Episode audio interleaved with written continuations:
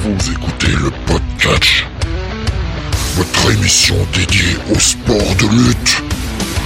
Chaque premier dimanche du mois sur comiccity.fr.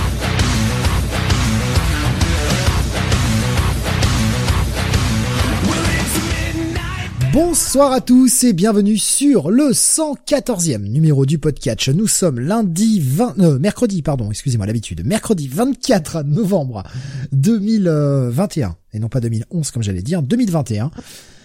Et avec moi ce soir pour vous parler de toute l'actualité des sports de lutte, le toujours sémillant et bien évidemment supérieur à Sam, Don Jonathan. Salut à tous. Eh oui, mais la vérité, la vérité. Mais oui, que voulez-vous euh, La vérité euh, fait du mal à certains et euh, en remplit de joie d'autres. Voilà, ça dépend de quel côté vous vous, vous placez de la barrière. De toute façon, si tu as besoin d'une confirmation, elle est simple. La vérité sort de la bouche des enfants, j'ai la taille d'un enfant. C'est bon, ça passe. Ça passe, c'est legit. Le programme de ce soir, nous allons parler du Survivor Series qui s'est tenu dimanche dernier. Euh, et pourquoi nous faisons l'émission mercredi? Bien tout simplement parce que c'était un peu short hein, pour faire le débrief le lundi soir pour nous. Donc euh, on a pris le temps. Et puis, il fallait quand même qu'on parle du Raw du lendemain. Ce Survivor Series nous a teasé une telle storyline, on ne pouvait pas Mais ne bien pas traiter sûr. Voilà. Voilà, on préférait attendre le mercredi, donc voilà, c'est pour ça que c'est exceptionnellement un mercredi. Donc on parlera de ce Survivor Series, nous parlerons du Raw du, de lundi soir, hein, le Raw du lendemain, et on parlera Tellement aussi des excitant. news. Ah mais oui, mais quel Raw, quel Raw, un, un vrai Raw, Excellent. euh, Excellent rond, n'est-ce pas? Magique, magique. Je j'en suis encore tout frissonnant. Moi les œufs, c'est ma passion. Hein, chacun, vous le savez peut-être pas encore, mais j'adore les œufs. Vous l'a dit, c'est un enfant. C'est Pâques pour lui, les œufs. Donc le euh, voilà bon, et puis il y aura des news. Voilà des news parce que euh, oui évidemment hein, à la WWE euh, on attend patiemment euh, que nous faisions le podcast pour sortir des news juste après. Ils le font exprès, ils le savent, ils le savent. Et il y aura des grosses news. Oui, malheureusement, euh, il y aura notamment une grosse news euh, licenciement comme tous les 15 jours en ce moment. On va d'ici le prochain podcast. Il y a des chances qu'il y ait encore des vagues. Hein. Non mais bientôt, euh, je veux dire, euh, bientôt il, le, le roster de la NXT sera plus important que le roster du, le, que le main roster quoi. Ouais. Euh, on va en parler. Hein. Moi ça me pff, ça me rend ça me rend fou. Ça me rend fou. Pour l'heure, on va démarrer avec les Survivor Series qui se sont tenus dimanche. Et oui, ce pay-per-view chaque année que l'on attend avec impatience, un pay-per-view dans lequel c'est le brand contre brand. Et oui, Raw affronte SmackDown, les champions s'affrontent. Waouh, tout est mélangé. Et puis, ça a été servi par un immense build-up. On avait tellement envie de voir ce show. Moi, j'en pouvais plus. J'étais excité d'impatience. Euh, j'ai mis mon réveil dimanche matin dès 6 heures du mat, excité d'impatience. Le show n'était Oui, qu'à alors- 2 heures le soir. Mais je l'ai mis à 6 heures du mat. Euh, moi j'ai regardé ça le lendemain, hein, voilà, j'ai fait petite bite mais alors avec un grand plaisir. Hein. Alors, euh, au cas où, hein, ceci est faux, évidemment, euh, c'est le show le plus, le moins, le moins hypé, je crois, de l'année. Je crois que même les pires shows de cette année ont eu un meilleur build-up. Crown Jewel a eu un meilleur build-up. Il y a eu un, un- un build absolument inexistant. Ma note de hype pour ce pay-per-view était équivalente à ce build-up.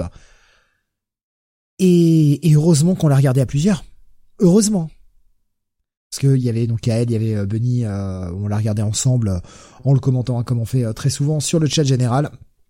Et heureusement, parce que putain, ça aurait été dur. Ça aurait été vraiment dur. Je te plains, Jonathan, tu l'as, je sais que tu l'as maté seul. Je te plains. Oh, ouais. Bah, au moins, si tu veux, le, le, le, le, silver lining que j'ai eu, l'avantage que j'ai eu, c'est que euh, comme je l'ai, euh, je l'ai regardé le lendemain, euh, j'ai pu skipper les, les, les, les entrées, j'ai pu skipper les, les segments interminables backstage. Donc euh, donc voilà, ça ça m'a ça m'a tu vois autant euh, All Wrestling ils sont chiants parce que euh, comme ils font des pay-per-view de 4 heures où il y a 3 heures de catch, euh, bon malheureusement on peut pas trop skipper. Euh, la W2 c'est bien quoi parce qu'en fait tu as des shows de 4 heures qui en font 2 donc c'est moins de 2 heures donc c'est bien. Ils sont sympas, ils pensent à nous. Affligeant. Affligeant. Le show a fait à peu près 3h30. J'ai fait le calcul avec les temps annoncés sur Wikipédia, les temps des matchs annoncés sur Wikipédia, donc s'il y a une erreur, bah, euh, allez gueuler sur les gens qui ont rempli les fiches. Hein. J'ai compté 1h59 de catch. Je ne compte pas le pré-show, évidemment. 1h59 sur 3h30. Et euh, d'autres sources ont indiqué moins de 100 minutes. Parce que là, on est à 119 minutes, moins de 100 minutes de catch. Je je comprends pas trop comment ils arrivent à ce chiffre-là. Enfin, en tout cas, on va prendre la fourchette haute, on va dire 119 minutes de catch sur un show qui fait 3h30. J'ai fait le ratio, on est à 57%. All Elite Wrestling, Full Gear, il y a juste une semaine, c'était une semaine avant, on l'a dit, 3 heures de catch sur un show de 4 heures, on était à 72% de catch. Et encore, j'ai envie de te dire, 57%, c'est la, fourchette très haute hein, du côté de la WWE, parce que d'habitude, on est plus proche des 52, 53. Donc, euh, même là, on peut s'estimer heureux. Mais bon, euh, ouais. Enfin, pour venir à ce que tu disais sur le sur le build, le problème, c'est qu'il y avait même pas de build du tout, quoi. Enfin, ils ont fait aucun effort. Euh, c'est toujours le même problème. Alors bon, le brand versus brand, moi, ça me dérange pas hein, dans l'absolu. Je trouve que c'est même plutôt pour le coup, c'est c'est c'est déjà c'est un Big Four, le Survivor Series, et puis le Brand versus Brand, c'est quand même finalement c'est c'est des matchs qu'on n'a pas vus, qu'on aimerait voir. Euh, c'est ça peut être sympa, mais s'il y avait un enjeu quoi, s'il y avait un truc euh, à gagner pour euh, Raw ou, pour SmackDown, et la, la chose facile dont on dit qu'on rabâche à chaque fois, c'est lier ça au Royal Rumble quoi, donner au brand qui gagne ben un avantage sur les les deux Rumble matchs. Au moins ça légitime pourquoi euh, pourquoi des heels et des faces de, de chaque de, de, chaque brand, de Raw et de SmackDown doivent doivent coexister, hein, euh, euh doivent s'allier euh, pour pour pour pour un show dans l'année quoi. Ça, ça voilà, c'est logique parce que ils savent que s'ils le font, s'ils gagnent, bah ils sont avantagés pour le, le Royal Rumble. Mais ils ne font pas cet effort-là, ils n'essayent même pas quoi. Euh, ils s'en fichent et c'est ça qui ça qui qui est déprimant quoi. Force, le manque de le, le, le manque d'effort, le, le, manque d'envie de, bah de, j'ai même pas dire d'améliorer, d'améliorer le produit, mais juste de le rendre un peu plus cohérent, quoi. Donc c'est, c'est chiant, quoi. Pour moi, même le problème, il est euh, la, en fait, la carte, enfin la carte, là où c'est placé dans l'année. Il y a quelque chose qui va pas. Soit c'est la place du Survivor Series dans l'année, qui est située à peine un mois après le, après le, la draft, soit c'est la draft en elle-même qui est mal placée. Il faut bouger soit l'un, soit l'autre. Comment peut-on espérer, je veux dire de façon crédible, qu'on ait des gens qui s'impliquent dans la défense de leur nouveau roster, alors qu'ils y sont depuis à peine trois semaines, un mois, qui n'ont pas eu le temps de se créer des attaches, qui n'ont absolument aucun enjeu. On y reviendra, mais c'était quand même ridicule. La Raw, il y avait un seul mec qui venaient de Raw auparavant. Les autres étaient tous des anciens de SmackDown. Et encore au départ, euh, c'était que des mecs de, euh, que des mecs de, des ex de SmackDown euh, quand il y avait les Mysterio quoi. C'est hallucinant. Parce qu'au départ, c'est, ouais. On peut pas croire qu'ils aient envie de s'investir réellement. Ils ne sont pas encore investis dans leur brand, même si. On sait très bien, on, on va passer le côté écrit à l'avance, on s'en fout de ça essayons d'être un tout petit peu logique dans la storyline qu'on nous présente. C'est comme, c'est quand même censé se passer comme ça. Et là, on ne peut pas croire que les mecs aient envie de s'investir réellement. Alors en plus, il n'y a pas d'enjeu, comme tu l'as très bien dit juste avant. Pourquoi les mecs iraient se faire chier? En faible, hein, encore une fois. Oui, en faible, bien sûr. Et pourquoi, et pourquoi nous, en tant que, en tant que spectateur, on sera investi, quoi? Voilà. Tu vois? Donc il faudrait soit bouger le, le la draft et personnellement, c'est un avis personnel, mais je pense que la draft, il serait de bon ton de la faire après WrestleMania. Ce serait. Oui, mais c'est ce qu'il faisait avant. C'est ce qu'il faisait avant avec le Superstar Shake-Up. À chaque fois, c'était euh, c'était euh, alors genre une ou deux semaines après euh, après après WrestleMania. mais là, ils le font plus parce que bah il y a eu le passage de SmackDown sur la Fox, donc j'imagine qu'ils veulent faire un événement, tu vois, un season primaire euh, chaque année et ils mettent la draft au, mois d'octobre pour faire euh, pour faire un événement, pour faire un bump d'audience. Mais du coup, euh, ça ça ça pète le build vers Survivor Series quoi. Ou alors il faut déplacer le Survivor Series et le, le, Survivor Series le mettre justement au lieu de mettre WrestleMania Backlash puisque c'est son nouveau nom à la con là au lieu de mettre Backlash bah faire un Survivor Series avec les forces qui ont bougé puisque en général on a un nouveau champion, au moins un nouveau champion à WrestleMania, c'est l'occasion d'avoir une affiche fraîche. Ouais, mais c'est compliqué, Steve, parce que c'est quand même, ça reste quand même un Big Four euh, historique, et, euh, et c'est toujours le show de Thanksgiving. Enfin, tu vois, c'est c'est c'est compliqué de le bouger, quoi. C'est compliqué de bouger. Après, bon, il devrait faire un effort, quand Je pense que déjà, s'il rajoutait un enjeu, ce serait plus simple, quoi. Hmm. Ça déjà, quoi. Commencer par là, quoi. Oui, bah, ce serait, ce serait la meilleure des choses, évidemment. Euh, qu'au moins les mecs aient la sensation de se battre pour quelque chose. Je crois qu'on en parlait. Euh... C'est quand on en parlait ensemble après l'émission de, bah de, de, soit de vendredi, soit de jeudi. J'ai un gros doute euh, de, la semaine dernière. On disait pourquoi pas bah, prendre l'équipe gagnante, faire une espèce de, de bataille royale euh, dans le show euh, post Survivor Series et le gagnant a le droit à un, match de championnat ou un truc comme ça. Enfin, n'importe quoi, mais qui permettent d'avoir des véritables retombées à ce Survivor Series, parce que là, il y en a pas. Il y en a pas avant, il y en a pas après, enfin, c'est comme, ce pay-per-view n'existerait pas sur la carte de l'année, on n'y verrait aucune différence. Il y a aucun titre qui peut changer de main, de toute façon, déjà. C'est quoi qu'il en soit, un show où aucun titre ne bouge, aucun titre n'est en jeu, oui, c'est purement le pay-per-view d'exhibition, quoi. Sauf qu'en plus, on essaie de nous intégrer des storylines. Alors, soit vous faites de l'exhibition au sens propre du terme, et vous faites comme... Euh, ah bah merde, je viens de bouffer le nom. Euh, tu sais, ce, ce pay-per-view NXT qu'on avait eu... Euh, qui, qui ne comptait pas réellement et putain je l'avais mis en plus l'année dernière dans mes dans mes podcast awards ah mon dieu j'ai j'ai pas retrouvé le nom il y avait été en début d'année tu sais le truc euh, ah, un peu comme le halftime show. Oui, Worlds Collide, voilà, c'est ça. Donc soit vous en faites un véritable Worlds Collide, et dans ce cas-là, il n'y a pas d'enjeu, il n'y a pas de storyline, c'est juste du pur catch, mais ça, ils sont plus capables de le faire.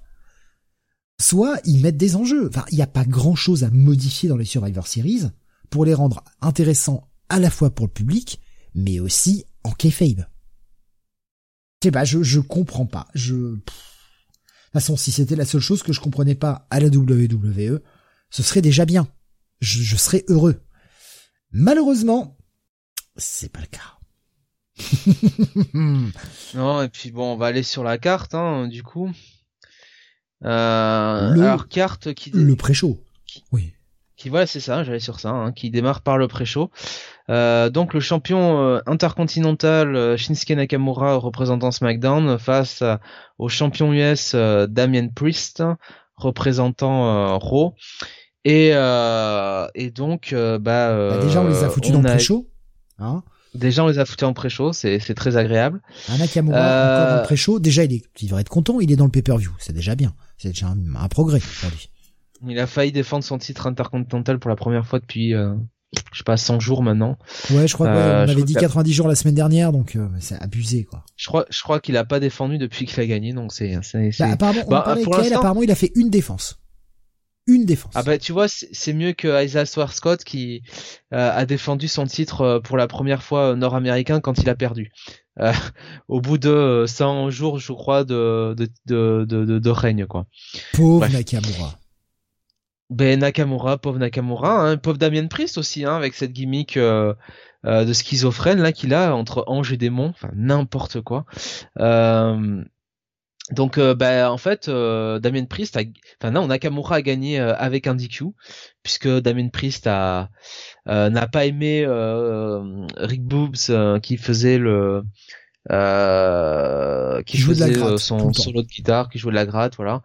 Euh, et donc euh, ça a fait euh, twister Damien Priest qui a pété un câble, qui est devenu euh, Devil Priest, hein, évidemment. Hein, ça, ça a ah, non, c'est Dark Priest, c'est comme Dark Ibushi. Ah ouais, enfin ouais. ouais. le, Dark Ibushi du pauvre. Hein. Attention. Ouais, vraiment du pauvre. Hein.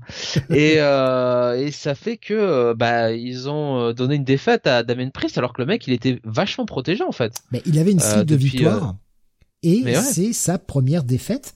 Mais sa première défaite finalement qu'il s'inflige lui-même.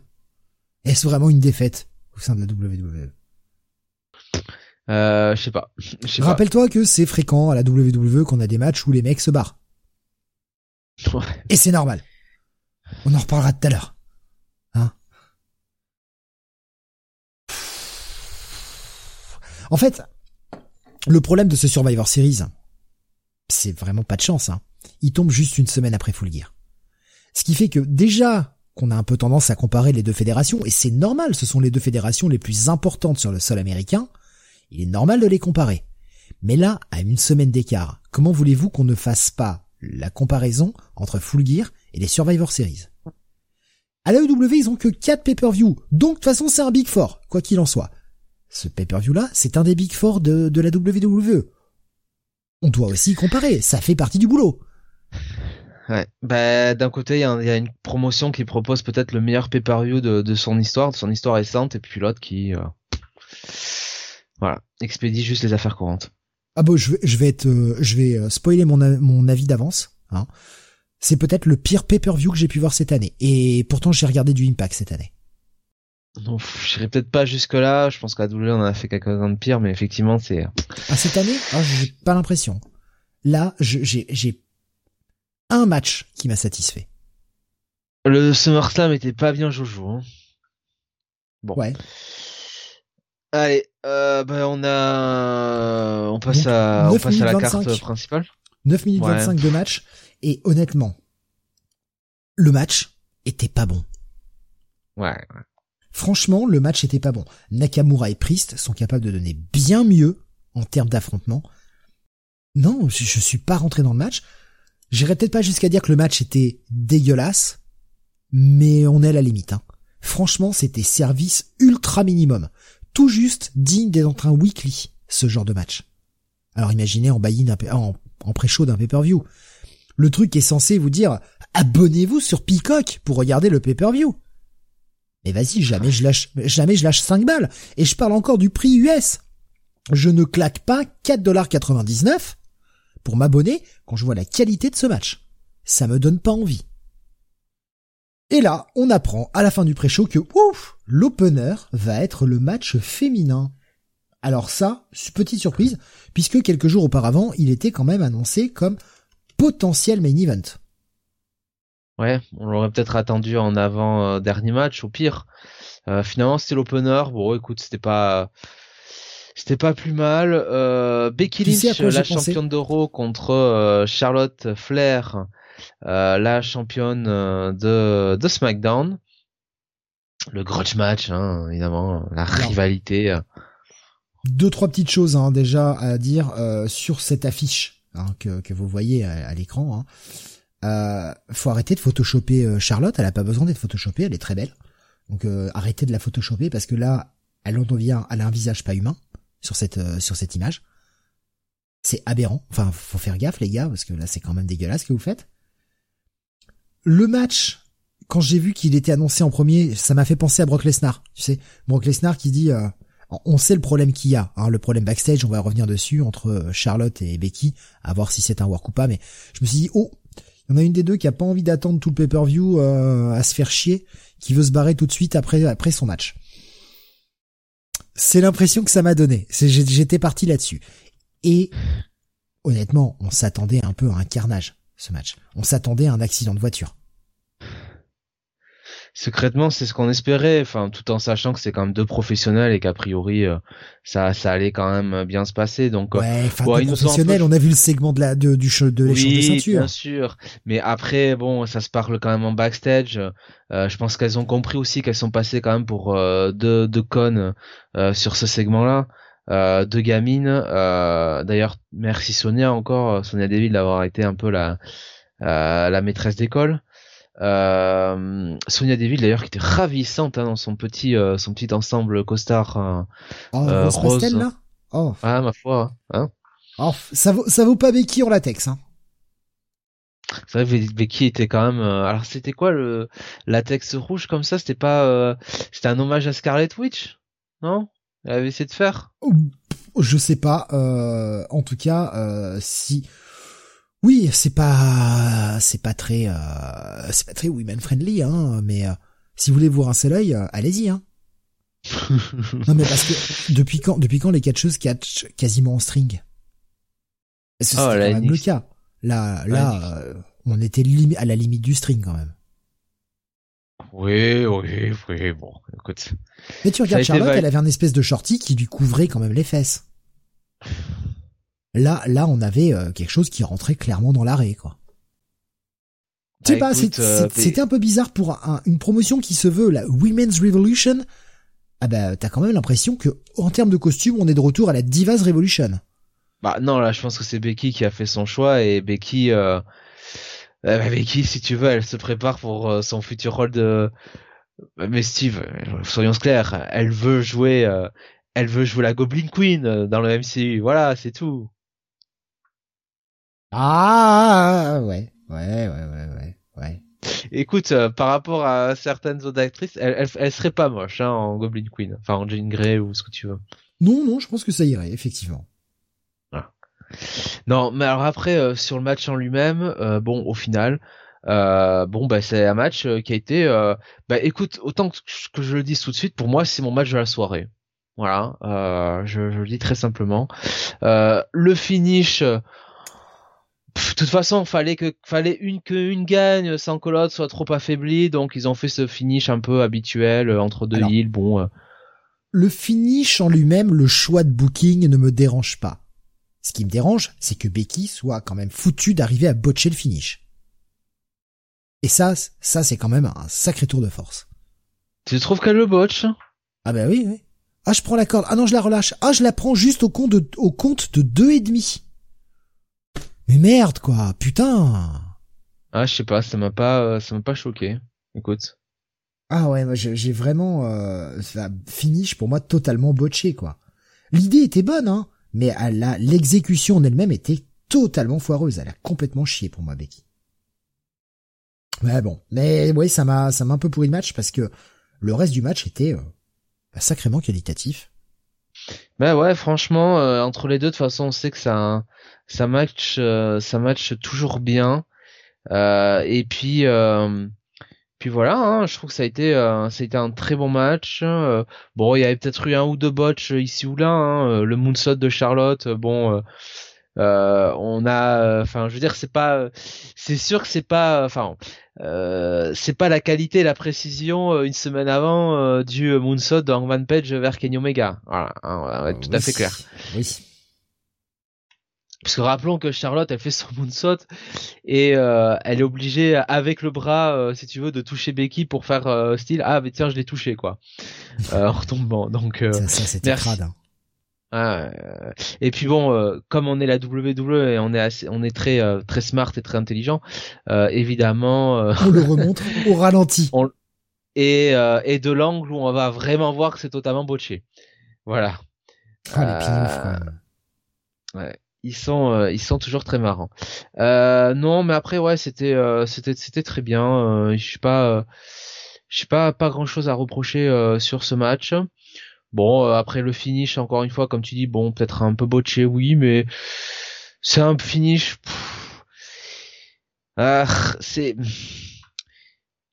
disons que c'est un finish qui protège qui protège Charlotte mais qui en même temps la protège pas non plus quoi parce que bon euh, ça la fait passer un peu pour une idiote et puis enfin c'est surtout que ce qui me gêne un peu c'est Charlotte qui euh, après le après le match a ce ce petit ce petit rire euh, en mode ah tu m'as bien eu hein ah là là ah tu tu m'as bien eu hein alors que bon elles sont censées se haïr quoi tu vois Charlotte aurait dû être un petit peu plus furieuse que ça quoi bon ouais, ouais elle est là elle se barre en rigolant bon bah Oh, je vois effectivement la, ce que tu disais, euh, Charlotte photoshopée. Ouais, non, mais c'est horrible, quoi. Ah oui, non, mais c'est franchement l'affiche, l'affiche est dégueulasse. Là, ils lui ont tiré le visage. Elle a un rictus complètement bizarre. Alors que, enfin, Charlotte est pas comme ça dans la naturellement. Charlotte est très bien, quoi, naturellement. Enfin, je comprends pas pourquoi il lui. bref. Bref, bref, bref, bref, bref. Mais est-ce qu'il y a encore des choses à comprendre? J'aimerais savoir comment Austin Theory a pu partir avec cette offre, mon sang de bonsoir. Chut, ne dévoile pas la storyline. Pas trop tôt. Pas trop tôt. Ouais, donc 18 minutes de match. Pour un opener, ils ont mis un bon match en ouverture. Tu te dis, bon, ok, le résultat est ce qu'il est, mais euh, bah, c'était prévisible hein, qu'on ait de finish à la piste euh, à la WWE. C'est traditionnel. Surtout quand on a deux, deux heals comme ça. Bon, mais un, un match aussi euh, bien porté quand même par Charlotte. Bien plus porté par Charlotte que par Becky d'ailleurs, hein, qui a eu... Euh, je, je, alors j'ai pas revu le match, j'ai pas j'ai pas calculé la stat, mais je dirais 75 à 80% d'offense, c'est du Charlotte quoi. Bah, Becky a, mais c'est les matchs WWE, Steve, hein, c'est-à-dire la hit du heel qui dure euh, les trois quarts du temps et puis le, et puis le babyface qui se réveille pour le comeback à la fin. C'est pas Euh, comme si Becky était censée être une baby, une babyface quoi. Becky est censée être une putain de heel quoi. Ouais, mais bon, pour ce programme-là, faut assumer le fait qu'elle était plus face. Euh, non, mais moi je suis d'accord avec toi. hein. De toute façon, euh, encore une fois, on va encore comparer avec Full Gear, mais tu compares avec le main event entre Hangman et euh, euh, et Kenny. euh, on- je veux dire, c'était à toi à moi. Hein. C'était vraiment euh, Oui. limite. C'est même c'est pas si c'est pas Hangman qui avait vraiment la main mise sur le match dans le dans le tiers final, quoi. Donc, euh, enfin, voilà. Et puis, puis c'est pas que celui-là, parce que tu regardes Britt Baker contre Ty Conti. Euh, euh, j'ai presque envie de dire même que Ty Conti a plus dominé le match que Britt Baker. Donc, euh, non, il y a vraiment que la WWE qui est dans ce schéma un peu, euh, ouais, un peu, un peu suranné, toujours, toujours du heel qui, qui domine la majorité du temps, quoi. Bon. Du coup, eh bien le le match hein, donc se termine avec une Charlotte qui part au ralenti en rigolant. Je me suis fait. Et euh, on enchaîne sur 90 minutes de, promo, de, de promo package, de vidéoclip, de merde, pour aller vers le match Team Raw contre Team SmackDown. Ah, quel grand match quel grand match Alors, un match qui aura duré, on va annoncer tout de suite le temps, 29 minutes 56, c'est le match le plus long de la soirée. En même temps, c'est à 55, c'est logique que ça prenne un peu de temps. Euh, si on Oui. met que 10 minutes à ce genre de match, bah, pff, bah, autant pas le faire, hein, honnêtement. Bah, c'est ça. Et, euh, bon. Par quoi on commence? Déjà les équipes, le building. Building qu'on nous avait annoncé sur Twitter. Parce que c'est normal. C'est comme ça qu'on fait. On annonce les buildings maintenant sur Twitter, on ne les écrit même plus, on se fait plus chier. Puis, dans les semaines les, les semaines suivantes, on nous a déconstruit ce building. Ouais. Avec euh, les mystérieux qui se font éliminer euh, gentiment de l'équipe. euh, qui c'est qui s'était fait éliminer aussi euh, Bah, les Mysterio, hein. Et de l'autre côté, euh, Oui, de l'autre côté, euh, euh, Sami Zayn, Sami Zayn, voilà, qui s'était fait sortir, ouais. Euh, pour euh, pour raison euh, aucune. Bah, il s'est fait éliminer parce que. Donc, on se retrouve avec un 5 contre 5 dans lequel nous avons Seth Rollins en chef d'équipe pour l'équipe de Raw avec Finn Balor, Kevin Owens, Austin Theory et Bobby Lashley. En face, nous avons l'équipe SmackDown avec en chef d'équipe Drew McIntyre, et j'y reviens dans quelques secondes, Jeff Hardy, King Woods, hein, puisque c'est comme ça qu'il faut l'appeler, King Woods, euh, Happy Corbin et Sheamus. Sur le papier, les mecs qu'il y a dans le ring, c'est pas des pourris. On a le potentiel d'avoir un bon match. Mais c'est du 5 contre 5, et voilà. Alors, Drew McIntyre qui a quand même le droit, avant son entrée, un petit clip de récap. Tu te dis, bon bah ils vont faire un clip euh, sur tous les mecs. Et puis quand tu vois qu'ils lancent tous les mecs de SmackDown, tu dis, bon en fait ils font un clip que sur les chefs d'équipe. Non. Non, non, non, non. Drew McIntyre a eu le droit à son clip. Et c'est tout. Bobby Lashley, pourquoi, aura le droit à un clip juste avant le main event. Pourquoi Autant Drew, tu fais le clip juste avant son match. Pourquoi pas? Pourquoi pas? Tu essaies de monter le gars au cas où il y a des gens qui découvriraient un petit peu le, le produit, qui ne connaissent pas Drew. Ok. Et pourquoi tu fais un truc avec Bobby Lashley juste avant le main event alors qu'il a catché il y a deux heures? Quand je dis qu'il y a putain de rien qui va dans ce pay-per-view, je déconne pas, il y a rien qui va là-dedans. Tout était fait à l'envers. On démarre avec Raw et SmackDown dans le dans le ring. Et alors du côté de Raw, Kevin Owens qui dit ouais, je veux commencer, et Seth Rollins qui fait non, c'est pas toi, c'est moi. Finalement, ça s'engueule. Et je rappelle que d'ailleurs que Seth Rollins et Kevin Owens ont fait un main event d'Euro qui est le main event qui a ramené le moins d'audience hein, de l'histoire, c'était il y a deux semaines. comme ça c'est dit. Kevin Owens commence le match.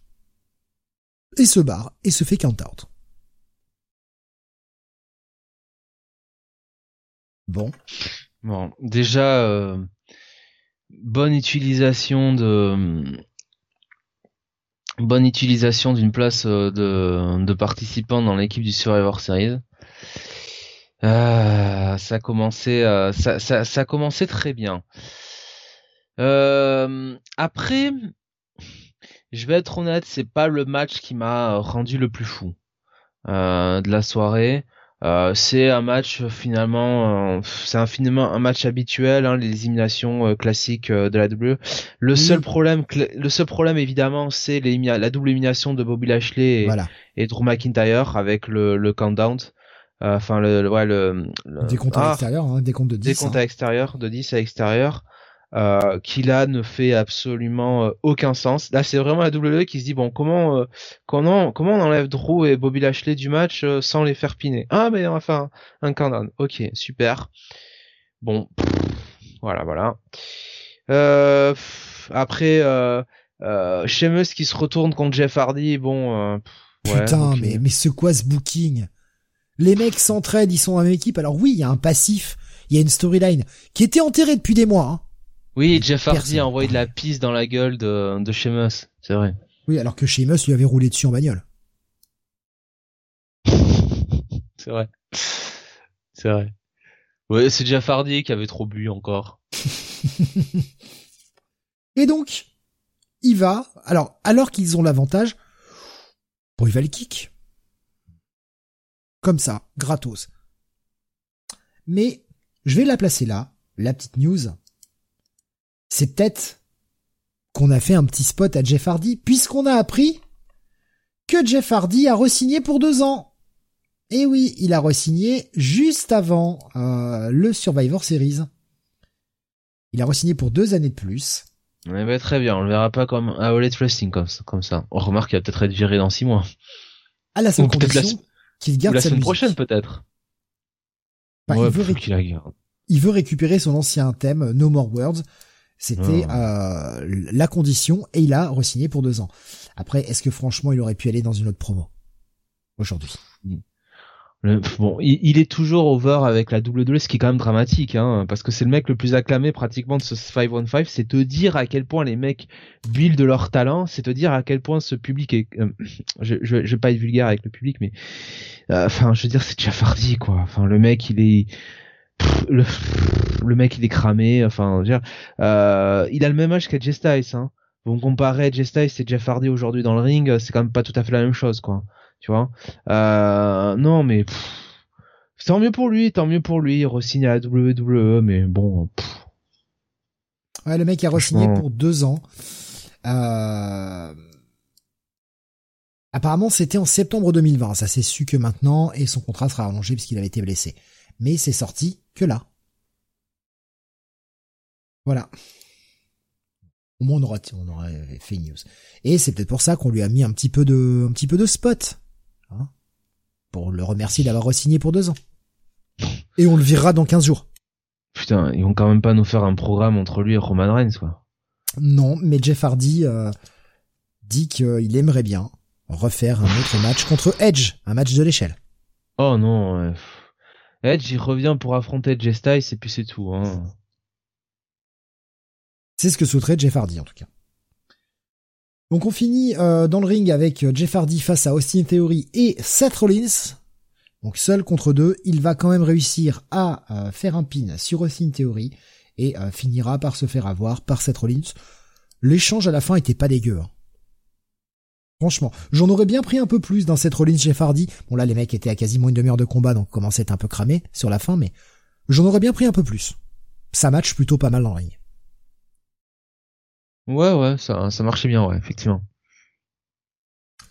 Donc victoire de Seth Rollins, hein, qui n'en peut plus avec sa petite danse, hein, comme toujours.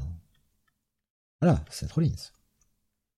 je t'avouerai que euh, la petite danse en question, euh, voilà, voilà. Victoire donc de Team Raw. Euh, et on va passer à la Battle Royale de 25. Mais avant ça, je crois que c'est à ce moment-là qu'ils nous ont rediffusé le segment qu'ils nous avaient montré en pré-show parce qu'il faut qu'on en parle. Ce sera important pour après. Vince. Vince. Oh là là. Oh le drame. Ah le cringe. Le cringe. Ah mais quand ah ouais et le drame pour pour ces catcheurs parce que quand j'ai vu Vince sortir de la limo la limousine et tous ces catcheurs qui l'accueillent en l'acclamant et tout ça euh, comme des comme des idiots tu sais euh, euh, je me suis dit mais putain mais attends mais ces mecs là c'est les mecs qui vont être virés dans 15 jours quoi. Putain ouais. Tu les vois tous mais en plus ça joue comme des culs. Oh, là là. Ils en oh font des caisses mais c'est dramatique. Et l'autre qui leur montre l'œuf là oh, ah hein, c'est l'œuf que m'a, m'a filé l'oracle. Mais putain, quoi, mais putain.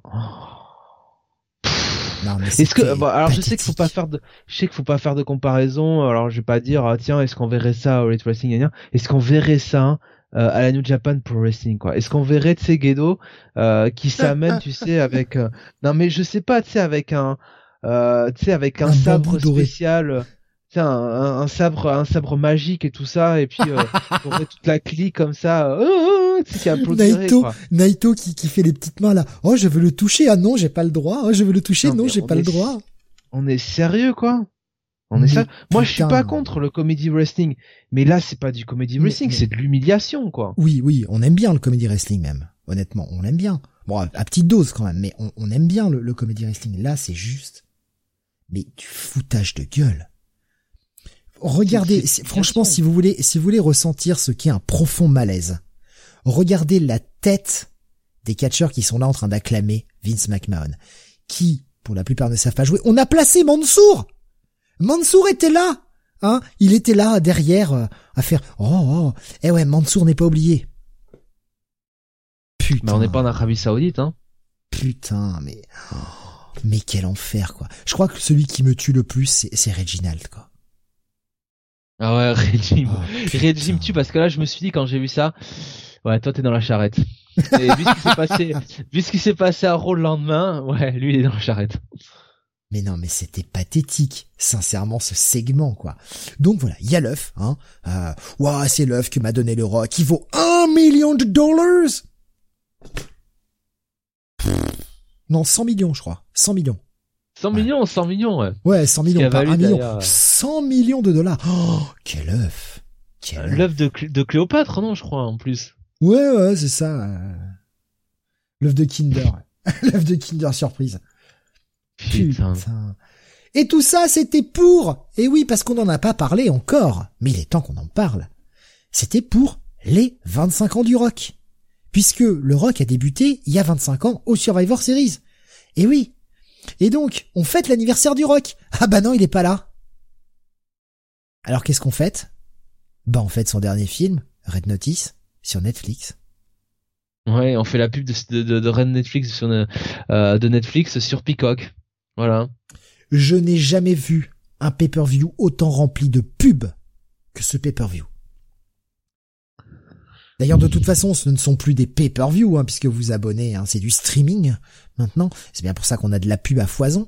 Ah, ils ont dû remplir les caisses, là, parce que putain, entre les pubs pour cricket, les pubs pour euh, bah, pour Netflix, euh, qu'est-ce qu'il y a eu d'autre comme pub? Des pubs pour des cartes de des cartes bancaires, des la, la, carte la carte WWE aussi. mais il y a il y a eu de la pub à foison. C'était répugnant. C'était répugnant. C'est de pire en pire. Vous vous rappelez qu'il y a deux, deux, trois ans, je sonnais la, je tirais la sonnette d'alarme en disant, il y a de plus en plus de pubs dans les pay-per-view. Quand même, pas normal. C'est de pire en pire. Alors là, on n'a pas eu les zombies, on a eu Red Notice. On a des images de Red Notice qui nous sont incluses dans le clip de lancement de Survivor Series qu'on nous a montré deux fois d'ailleurs, une fois au début et une fois avant le main event, on voit des images de catch entrecoupées d'images de Red Notice. En termes de montage, ça n'a aucun sens. Mais aucun. Et voilà. Donc on n'a pas pu avoir le rock, mais on va faire la pub du film de rock. Putain, la WWE fait vraiment la pute. Hein. Ils font vraiment la pute pour essayer de grappiller du fric. Les mecs ont fait une année record, ont viré, mais à tour de bras, ils sont encore en train de faire la pute pour gagner du fric. Ils ont des contrats hallucinants. Mais qu'est-ce qui se passe dans cette compagnie, sincèrement? Qu'est-ce qui se passe? Il y a des dettes à rembourser, il y a une caisse noire, c'est quoi le délire? Moi, ça me, ça me dépasse, sincèrement, je ne comprends pas. Là, vraiment, j'ai beau essayer de, de chercher dans tous les sens, je ne comprends pas ce qui se passe. Donc, voilà, segment malaise. Et le malaise continue. La bataille royale. Ouais, putain, la Battle Royale sponsorisée par euh, Pizza Hut, je crois. Euh, Quand je parle de pub, voilà, Pizza Hut. Le vainqueur de la bataille royale va gagner trois pizzas. Trois. La fameuse euh, triple, c'était quoi? Triple treat? Ah ah ah J'ai envie de mourir. Là, j'avais clairement envie de mourir. Et les talents qu'il y a dans le ring pour nous faire une chiasse pareille. Une Battle Royale à 25 catcheurs qui ne dure que 10 minutes 45.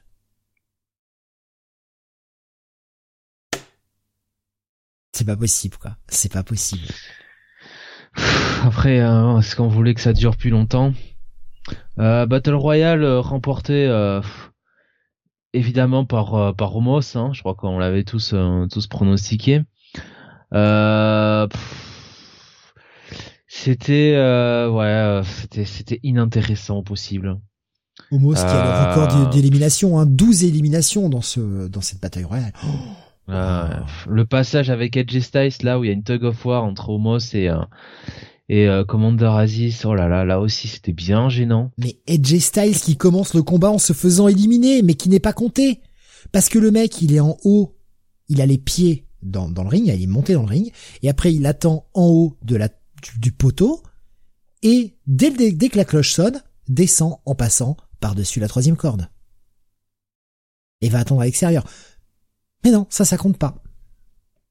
Dès le début, ça merde. Dès le début.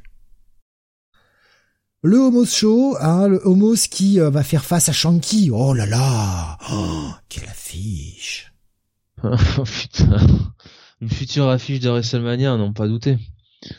Shanky qui est à SmackDown, on est bien d'accord. Ouais, ouais, ouais. Ouais. Et Commander Aziz, qui est à Raw, avec qui on aurait pu faire un, un petit face-off pour teaser quelque chose. Ah bah non Non, non, non, fais pas ça. Mais même là, les mecs sont capables de chier, en fait. C'est quand même fou. C'est quand même fou d'être mauvais à ce point. Alors, en plus, on les a fait rentrer avec des t-shirts. Hein, t-shirt rouge pour l'équipe pro, t-shirt bleu pour l'équipe SmackDown. Alors que les mecs se frappent dessus de la même couleur. Y a rien qui va. Y a rien qui va dans ce match. Des mecs qui remontent dans le ring après s'être fait éliminer, qu'on élimine d'autres. C'est classique hein, dans les Battle Royale, mais c'est pas pour autant qu'on aime voir ça. Victoire d'Omos, alors oui, puis alors ah oui, on a rechié aussi sur euh, sur Otis. Puisqu'on l'avait fait évoluer, hein, la gimmick. Hein. Otis plus sérieux, plus dans le fighting, en équipe avec Chad Gable qui l'entraîne, hein, euh, et un Otis qui bah, va manger une part de pizza en se frottant le ventre.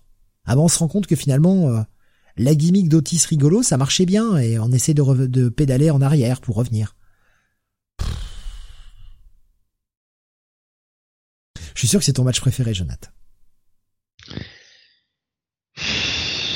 Moi, le coup, enfin, déjà, une battle royale comme ça, ça partait mal, mais alors le coup des pizzas là, euh, le, le Otis avec la pizza, euh, même à la fin les Street Profits qui jettent les pizzas dans le public. Mais oui, non mais attends, Non, mais on- déjà, mais ils, volent, où, quoi ils volent les pizzas à la fin. Ouais, ils ont volé la victoire, ils ont volé la récompense. Et Homos qui fait On m'a volé mes pizzas Hein, et Edge Styles, il avait peut-être envie de fêter euh, dans les vestiaires euh, la victoire avec les pizzas, quoi. Voilà, on s'en pensait Edge Styles. Et puis il jette les pizzas Parce que le mec, le mais- mec montre à AJ Styles genre Ah ouais, j'ai un peu faim, je me suis bien dépensé, j'ai un peu faim. Et les Street Profits volent les pizzas et les balancent, comme tu l'as dit, dans le public.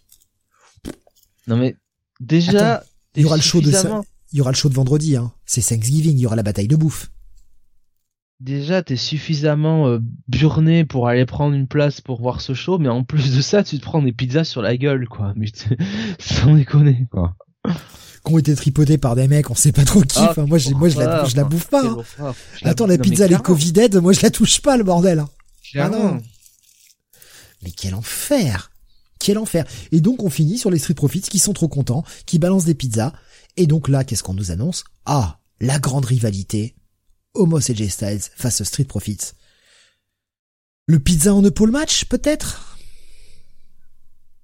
Non. Non, c'était juste pour Pizza Hut, c'est tout.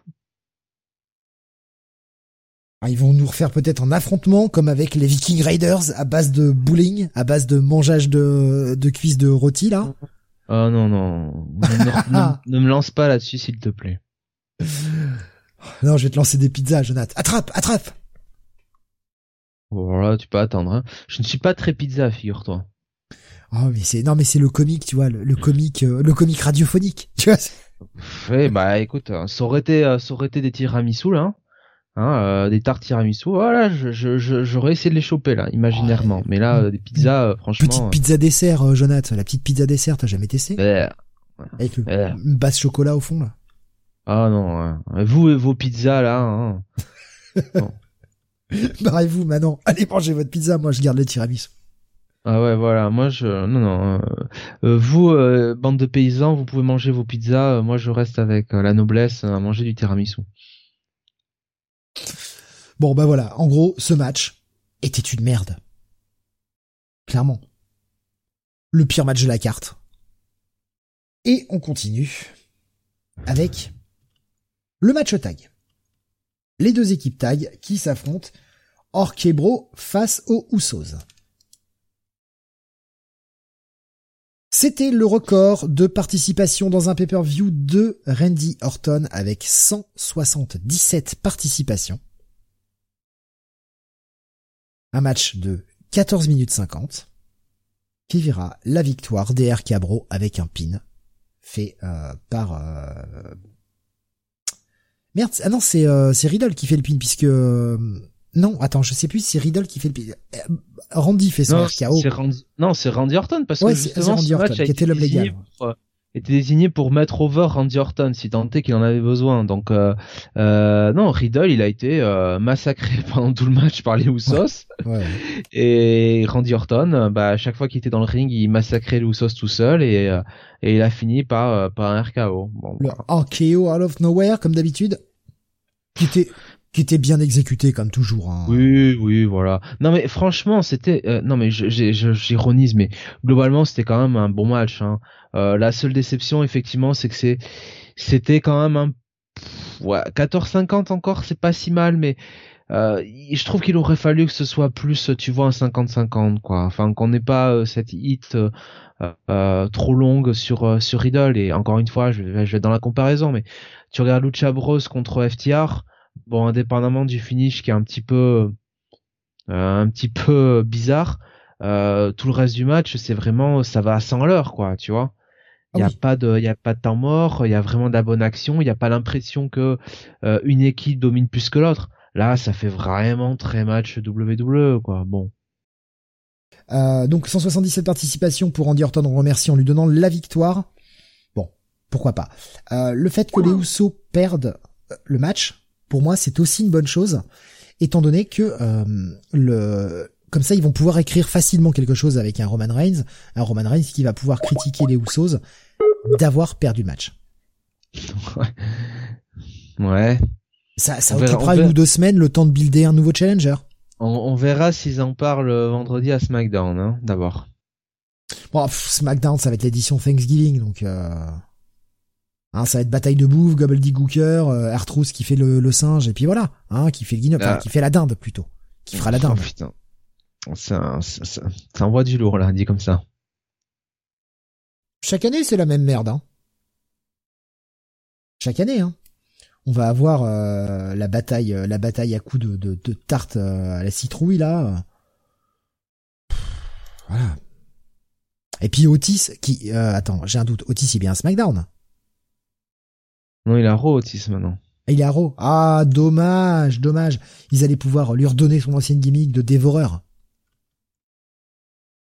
Bon, tant pis. À moins que, exceptionnellement, hein, le, le fameux, euh, la fameuse clause. Ah, ça y est, je viens de manger le nom. Tu sais, cette clause là qui permettait de changer euh, de- Le, de- le la white card rule. la white card. Ouais, voilà, le retour de la white card rule, juste pour que Otis puisse manger euh, à nouveau comme un foufou. Je sais pas, ça, ça, ça- SmackDown me fait très peur. Le SmackDown de vendredi me fait très peur, sincèrement. Donc, euh, bah voilà pour euh, pour ce match. Match pas dégueu. Ça va. Oui, oui, oui, ça va. Entre temps, j'avais oublié un segment. On avait quand même le segment où Roman Reigns vient dans le le bureau de Vince. Ouais. Où Où Vince Roman fait, en Hey, a, T'as vu, c'est l'œuvre de ton cousin. ouais. Et où Roman en a approximativement rien à foutre. À peu Euh, près. c'est ça. Ouais. T'as l'impression que Roman, il est, euh, pff, il est dépité par ce qu'il entend, parce que bon, en plus, euh, Vince, il est vraiment en mode.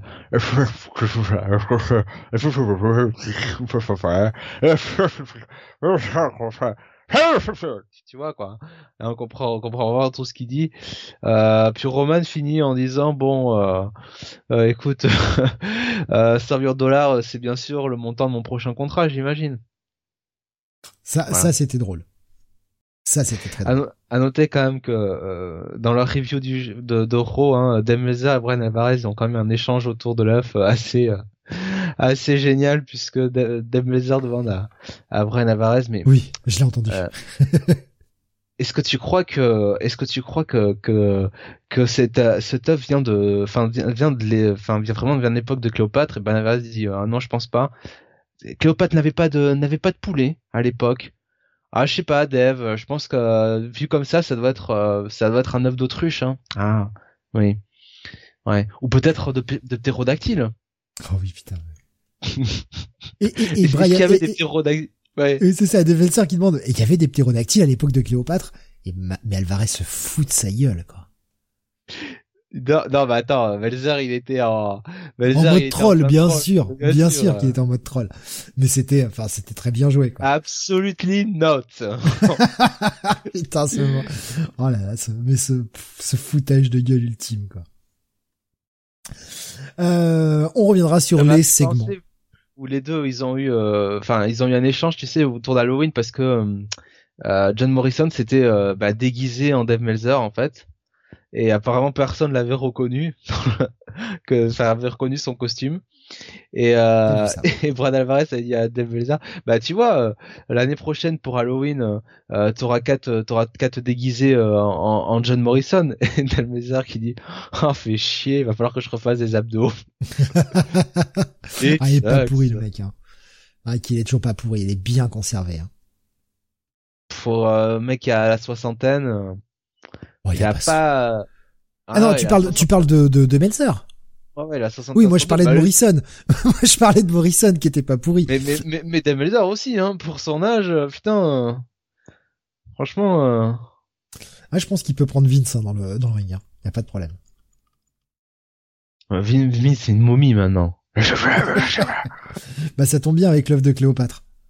Ouais, bah oui, oui. C'était peut-être ça qu'il fallait comprendre. Euh, on reviendra sur d'autres segments euh, juste après, parce qu'il y en a d'autres évidemment. Pour l'heure, ouf, le euh, match euh, féminin, Raw contre SmackDown. Là aussi, un build-up euh, incroyable. Non, c'est faux. Ouais, un build-up incroyable. Euh, avec la pauvre Alia qui s'est fait éjecter de l'équipe euh, Oui. comme ça, alors que pourtant elle avait gagné un match. Euh, Mais c'est sa récompense, t'as gagné donc tu dégages. Donc t'es, euh, t'as gagné un match où euh, t'es, tous tes partenaires sont toutes passés pour des connes. T'es la seule qui a été à peu près euh, à peu près de bonne qualité, mais on a décidé de te virer de l'équipe quoi. C'est génial quoi. par Tony Storm. Ouais. Non mais paye ta paye ta storyline quoi. Euh, Enfin les mecs les mecs mais jusqu'au bout quoi. Euh, ouais et le 5 contre 5 euh, mais euh, 5 contre 5 pour moi c'est le pire match de la soirée. Franchement pire que la battle royale encore. C'était pété de partout.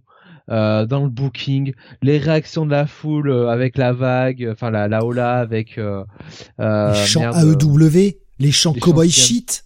CM Punk. Ah oui, les chants Cowboy Shit, ouais. Euh, c'est c'est Cowboy Shit qu'ils ont fait, ouais? Ouais, ouais, ils ont, il y a eu des chants Ouais. Cowboy Shit. C'était, euh, c'était. euh, mais en même temps, voilà, enfin, il y avait rien, quoi. Il y avait rien dans le ring. euh, c'était. euh. Et puis la storyline du match, putain. Enfin, finir avec un 4 contre 1 là.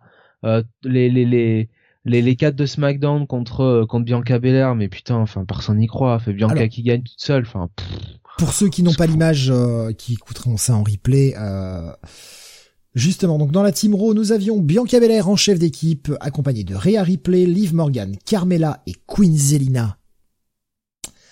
Et en face, dans la Team SmackDown, nous avions Sasha Banks en chef d'équipe, avec Shayna Baszler, Shotzi, Natalia et Tony Storm. Shotzi, hein, qui, euh, rappelons-le, a perdu son euh, Blackheart derrière. hein. C'est trop long.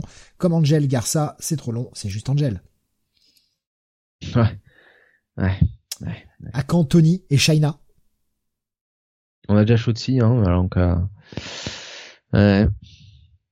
Euh, bon bah euh, voilà, hein, Carmela qui, euh, qui, enfin le botch du masque, Hein, qui dit ah non, attendez il me faut mon masque. Zelina qui essaye de lui mettre, ça marche pas. Fait oh tant pis et hop éliminé. Bon, ok. Ah, tu te dis bon je vais voir du qualitatif. Hein. Carmela une minute. Elle est restée dans le ring une minute. Voilà. Si vous voulez qu'on dise. Alors, ils ont essayé de, de Voilà. nous faire euh, une Liv Morgan euh, un peu forte. J'ai pas compris pourquoi. mais même pas forte puisqu'au final elle se fait éliminer euh... pff, non mais je je enfin Shayna Il qui est- de se faire rouler dessus. China aussi ouais euh... Shotzi euh, on aurait pu se dire bon ils vont peut-être un peu la pousser même pas enfin en fait le match il y, a- il y a que Bianca Belair qui en sort fort mais c'est celle qu'elle avait peut-être le moins besoin quoi donc euh, Mais c'est surtout le, le Sacha Banks. L'histoire avec Sacha Banks. Donc Shotzi et Sacha Banks, ça marche pas, hein, ça s'engueule. ouais Ça crée une rivalité comme ça. De toute façon, Shotzi en heel, pour moi, ça marche pas. Mais attends, le heel turn de Shotzi, pour bien rappeler aux gens, le heel turn de Shotzi, c'est parce qu'elle a pété un câble parce que euh, Sasha Banks euh, euh, est intervenu dans son match contre Charlotte, quoi. Et en gros, a, ben ouais, a empêché Shotzi de gagner le match, quoi, littéralement, quoi. Ah mais ça fonctionne pas. Je veux dire, Shotzi en heel, ça ne fonctionne pas. Euh, et en sachant qu'avant le match, on avait quand même Sasha Banks et Charlotte qui étaient en mode total mean girls euh, contre euh, contre Shotzi pour se foutre de sa gueule, quoi. Donc d'où euh, d'où c'est un heel turn, quoi. Enfin bref. Euh, non, ça marche pas l'heel turn de Shotzi. Euh, je veux dire, elle était over avec la foule, quoi. Euh, elle était, elle était le, le public l'acclamait, donc pourquoi pourquoi vouloir la tourner heel, quoi? Bon, pff. écoute, au moins c'est mieux qu'elle soit là que comme comme son ex partenaire en par équipe là, Tu vois? Oui. Qui a été dans la charrette. hein. On on y reviendra tout à l'heure, justement. Euh, donc elles vont se retourner, hein, les, les trois restantes, euh, Natalia, Shayna Baszler et euh, et, Sacha, et, euh, et Shotzi font face à Sacha Banks, qui va essayer de remonter dans le ring, mais qui va être empêché à chaque fois par ses coéquipières et va se faire donc décompter à l'extérieur. Allez, tu dégages. Bon. Et on se retrouve donc à Bianca face à ces trois-là, qui va gagner. Évidemment. Kael nous disait ce genre de match peut te servir à build des nouvelles challengers. Bah non, on laisse forte Bianca et Sacha qui sont seuls avec un peu de hype, qui sont pardon les seuls avec un peu de hype, et le reste dans le néant comme avant. Incompréhensible. Non mais match, euh, pour moi c'est, ouais moi je, je, je te dis c'est mon ma match, euh, c'est match que je, mon le pire match de la soirée pour moi. Ah j'ai quand même pré- j'ai quand même préféré à la bataille royale. hein. Honnêtement. Bon voilà, on va pas s'attarder là-dessus. Victoire de Team Raw là encore. Bon. Et alors après, on nous fait le clip de Xayali. Elle a droit à trois minutes au moins de clip. Elle est pas là. Ben, l'apport, ça fait des semaines qu'elle a des clips euh, du côté de SmackDown, donc je pense que ce qui va arriver, c'est que bon, ben voilà, elle va prendre la charrette, hein, le signant. Ouais, mais euh, rappelez-vous, hein, tous les gens qui ont essayé de repackager ces derniers temps, euh, ça a vachement marché.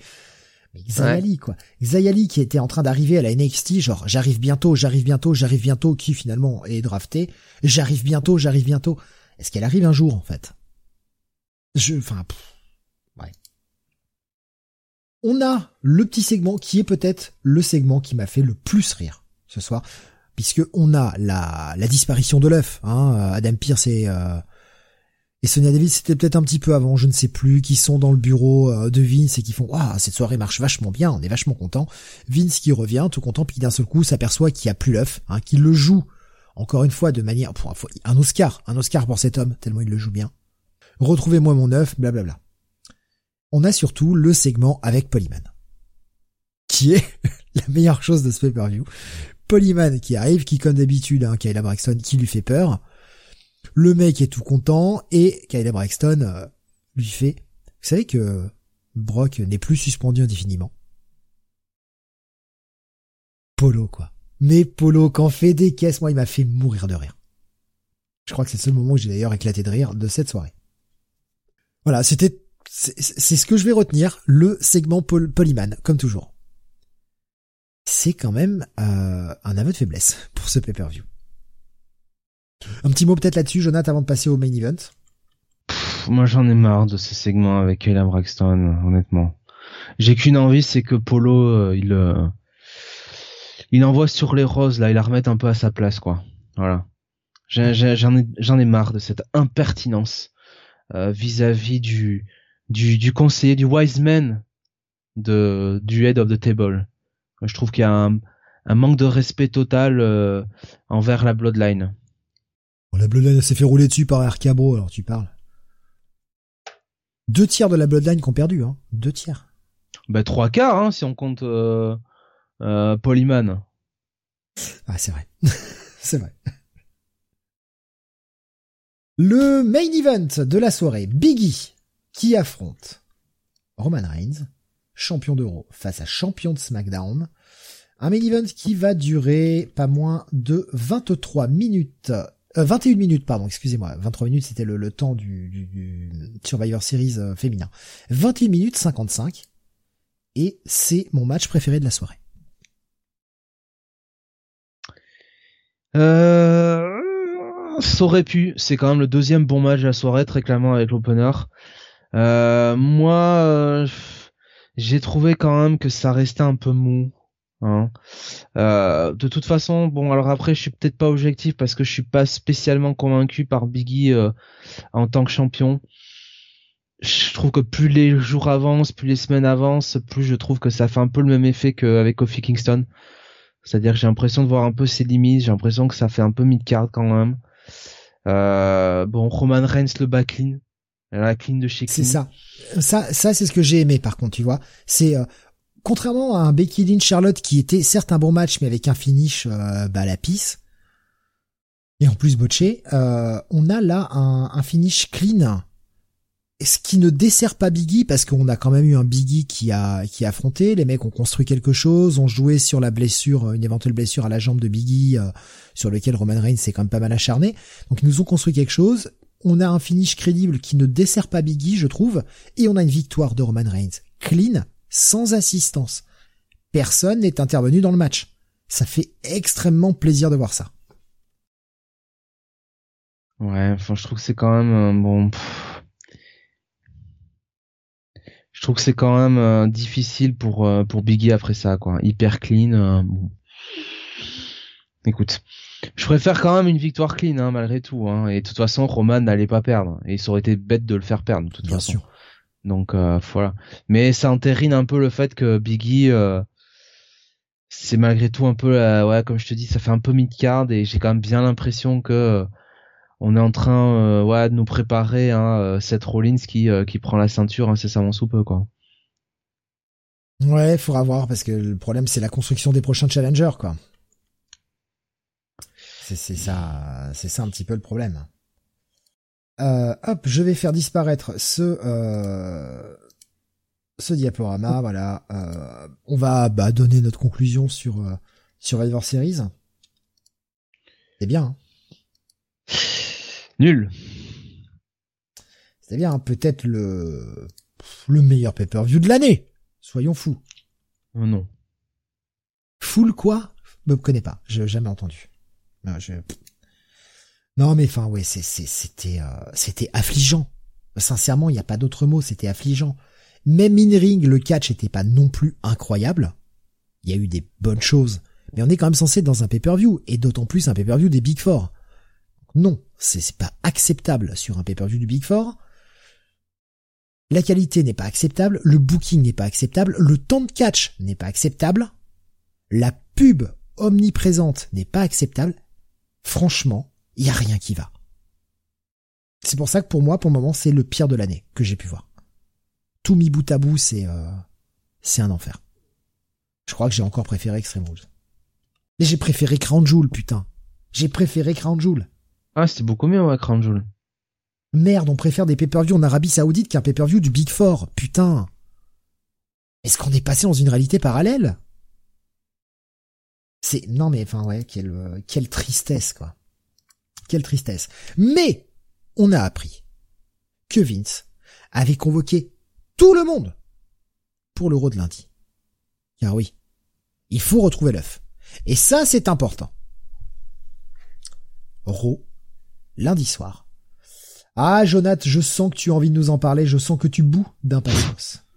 Oh, bouillir n'est pas le terme euh, que j'emploierais, mais euh, oui, un ro, euh, un ro qui était placé sous le signe de qui a volé non pas l'orange du marchand, mais mais l'œuf de Vince hein, ou l'œuf de du Rock, comme vous voulez. Et euh, ça nous a donné un petit ensemble de euh, scénettes, de sketchs avec Vince dans son bureau euh, qui accueillait des, des talents pour savoir est-ce que c'est toi, est-ce que c'est pas toi? On a quand même eu cette scène, moi qui m'a, j'ai trouvé dramatique, de la bataille dans le vestiaire là avec les gens qui cherchaient le, qui cherchaient l'œuf et notamment Rhea Ripley qui était là-dedans. Alors pourquoi Rhea Ripley essaierait de trouver l'œuf?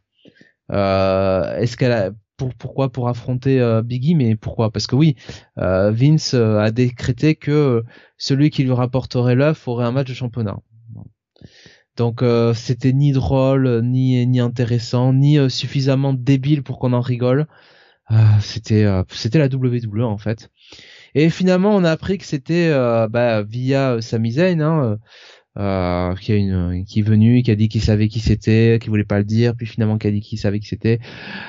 On a appris que c'était euh, Austin Theory. Austin Theory quoi. Ah on a quand même eu aussi euh, euh, Sonia Deville et euh, Adam Pierce qui nous ont dit bah tiens on a des, des de la vidéosurveillance sur ce qui s'est passé hier soir. Ah bon? Pourquoi vous l'avez pas dit avant? Enfin bref. Euh, C'était quelqu'un qui alors c'est très flou, on voit pas très bien mais c'est quelqu'un qui est torse nu et qui a les jambes nues. Et Vince qui fait une femme. Ouais. et donc c'est Austin Theory lame, lame, lame. Et c'est aussi une théorie. Alors, euh, qui pensait que bah il allait avoir son match de championnat, bah Vince lui dit bah quoi non tu vas pas avoir ton match de championnat, euh, les, euh, les les balances euh, les balances n'ont pas le droit à ça. Alors que Vince je rappelle demandait à ce qu'on dénonce hein, le celui qui avait volé l'œuf. Donc c'était quelque part la balance devait quand même avoir le match de championnat. Et finalement, Austin Theory te raconte que bah non, en fait, euh, euh il voulait euh, faire un selfie avec euh, avec Vince, hein, je crois.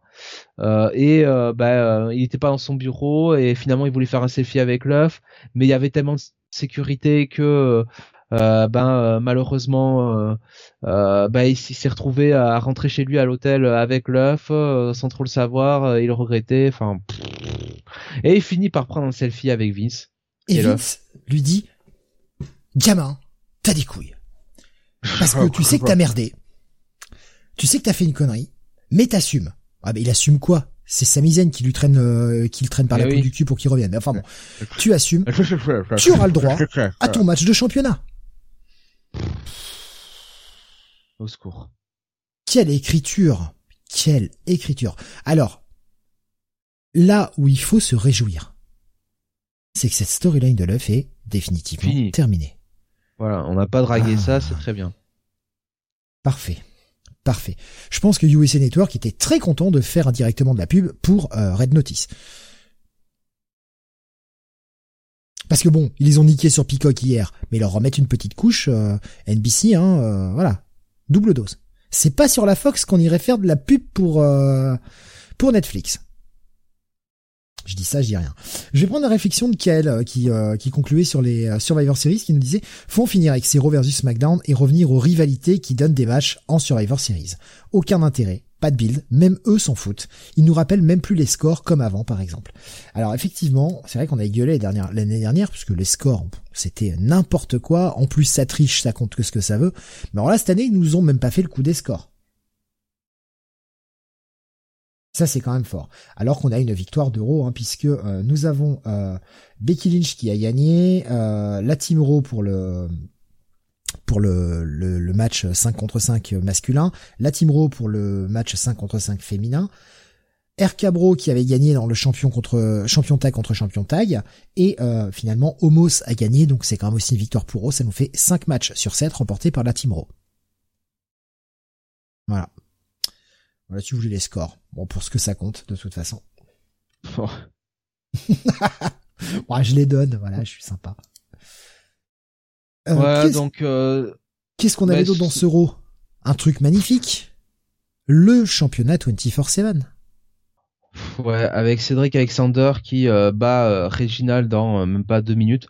Donc qui le squash hein, littéralement. Ce qui tendrait à me faire penser que bon la guillotine, hein, je veux pas aller jouer Robespierre, mais la guillotine se rapproche dangereusement de, de Reginald.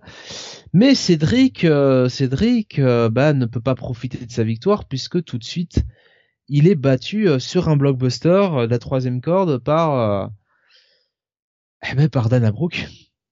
Dana Brooke qui gagne le titre et, euh, et Dana Brooke qui euh, bah, euh, fête sa victoire, euh, qui est contente, qui nous dit après dans le, les vestiaires, dans le locker room, c'est la, c'est le plus grand moment de sa carrière, elle est tellement heureuse, c'est un grand moment. Eh fille, c'est le titre 24/7 quoi. Ah, c'est voilà. le seul titre qu'elle aura, hein. ça ou le titre championne par équipe féminine. en fait, le problème, et surtout que Dana Brooke, bah, dès qu'elle a chopé le titre, d'habitude on a tous les connards là qui courent derrière. Ben là, ils osent pas la toucher parce que c'est une femme. Donc, on la touche pas. On peut pas. Pas d'intergender euh, match hein, euh, euh, à la WWE. Donc, bah on fait quoi? Les mecs savent se mettre dans des coins. Hein. Ils sont balèzes pour ça. Putain ça va être encore c'est c'est c'est c'est c'est du génie. Euh, qu'est-ce qu'on avait aussi? On a quand même eu euh, une promo de l'espace hein, de Becky Lynch en mode euh, vous les fans, hein, ces promos qu'on adore, où en gros elle nous dit que nous les fans euh, on n'avait pas grosso modo à huer hein, le, le match 55 euh, féminin. Bah c'est vrai, hein, c'est pas de la faute de la W2 et des filles dans le ring hein, d'avoir proposé un match de merde totalement ennuyant, euh, euh, euh bouquet avec le cul. c'est de la faute des fans, évidemment. Voilà, donc vous les fans. Euh, vous ne vous ne respectez pas les talents, vous les huez, bla blablabla. Vous allez vous retourner contre Becky Lynch. J'en peux plus de ces promos, vous les fans, quoi. J'en peux plus de ces îles qui font des promos où ils culpabilisent des fans en permanence parce que c'est la WWE qui parle à travers les talents. Et c'est chiant. Et c'est chiant, putain. Alors, tu vois, autant sur MGF, on, on regrettait des fois, tu vois, euh, qu'il ait des promos un peu trop edgy, tu sais, sur euh, euh le sur Brian Pillman Jr., tu vois, sa famille par exemple, sa, son père, ou sur Darby Allin, son accident de voiture. Mais au moins, euh, MJF, c'est un heal qui euh, passe pas euh, les trois quarts de ses promos à dire que les fans sont des cons et compagnie, quoi, tu vois. Ouais. Et que il, c'est un heal, mais il fait ses promos sur ses adversaires, quoi, tu vois. Et, euh, et il fait pas des promos vous les fans, donc c'est c'est et moi j'en ai marre quoi de ces promos vous les fans quoi. Surtout qu'elle commence en plus à promo en mode total babyface en disant voilà j'ai battu Charlotte Flair, ma grande rivale, gna gna gna. Et après elle part sur vous les fans. Et pour finir en beauté, la fille, elle va quand même littéralement euh, euh, passer sous un 33 tonnes la pauvre Liv Morgan quoi. C'est-à-dire qu'elle la met pas du tout over. En gros, elle dit que c'est une grosse merde. Et c'est phénoménal quoi. Et alors on a le. Et ce qui est bien, c'est que c'est c'est clairement Liv Morgan qui va être la prochaine euh, aspirante championne. Elle est Challengers numéro 1, hein. Challengers numéro 1, c'est officiel. Hein. C'est juste Bianca Belair qui a battu trois stars la veille dans le Survivor Series et qui a fait 4. 4, oui. Bah non, elle a pas vraiment battu Sacha. Mais c'est 4, moi je compte. Hein. On va dire qu'elle est restée à une contre 4. Bon, Sacha s'est fait éliminer, mais euh, voilà. Elle a battu tout le monde, mais non, elle a pas le droit au titre, elle. Bon.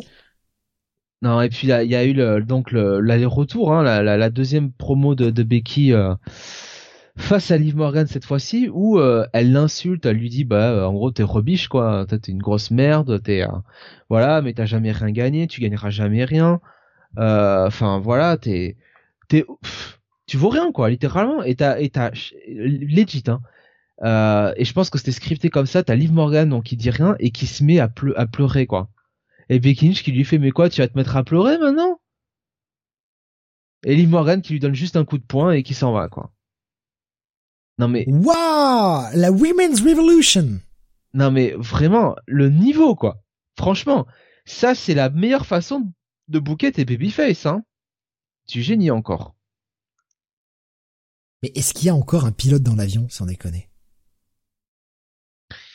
Bah oui, mais sauf que bon, euh, le pauvre, euh, il est un peu sénile, quoi. Parce que bon, on nous a aussi mis par équipe Carmela et Quinzelina qui viennent de prendre le titre à Rhea Ripley et Nikki H. Le titre par équipe féminin. Bon, déjà tout le monde s'en fout de ce titre. Ça fait ça fait des semaines que Carmela et euh, et, Zelina, insultent littéralement Nikki en disant bah voilà que c'est euh, une grosse merde, que c'est un poids mort euh, pour euh, euh, pour euh, Rhea Ripley. Et tout ce que trouve de mieux à faire dans le booking la WWE c'est d'avoir euh, Zelina et, Carmela qui battent euh, Nikki et, et Rhea à cause justement de Nikki qui, qui, qui est un véritable paillasson quoi. On avait également hier soir un match pour le titre US et oui Sami Zayn qui bah prend la prend la place puisque je, crois que c'est Apollo Cruz qui avait une chance pour le titre avec Damien Priest puis dit non j'en veux pas donc Sami Zayn dit écoute moi je suis là vas-y viens on s'affronte et Damien Priest va gagner donc Sami Zayn on continue hein, de rien lui donner c'est bien c'est très bien euh, Bobby Lashley a roulé sur les Mystérieuses enfin roulé un handicap match dans lequel il a pas gagné en 11 minutes. Mais, mais, mais, là aussi, comment on book les babyface? Les babyface sont en handicap match, sont à 2 contre 1, quoi. Non mais, on est sérieux, quoi. Et même comme ça, ils perdent. Ils se font rouler dessus, quoi. Mais c'est... C'est c'est inimaginable. on avait euh, Riddle, bah, pour fêter aussi, puisque euh, Randy Orton a battu un record dimanche, mais il battait aussi un record lundi. C'était le plus grand nombre de participations à un Raw.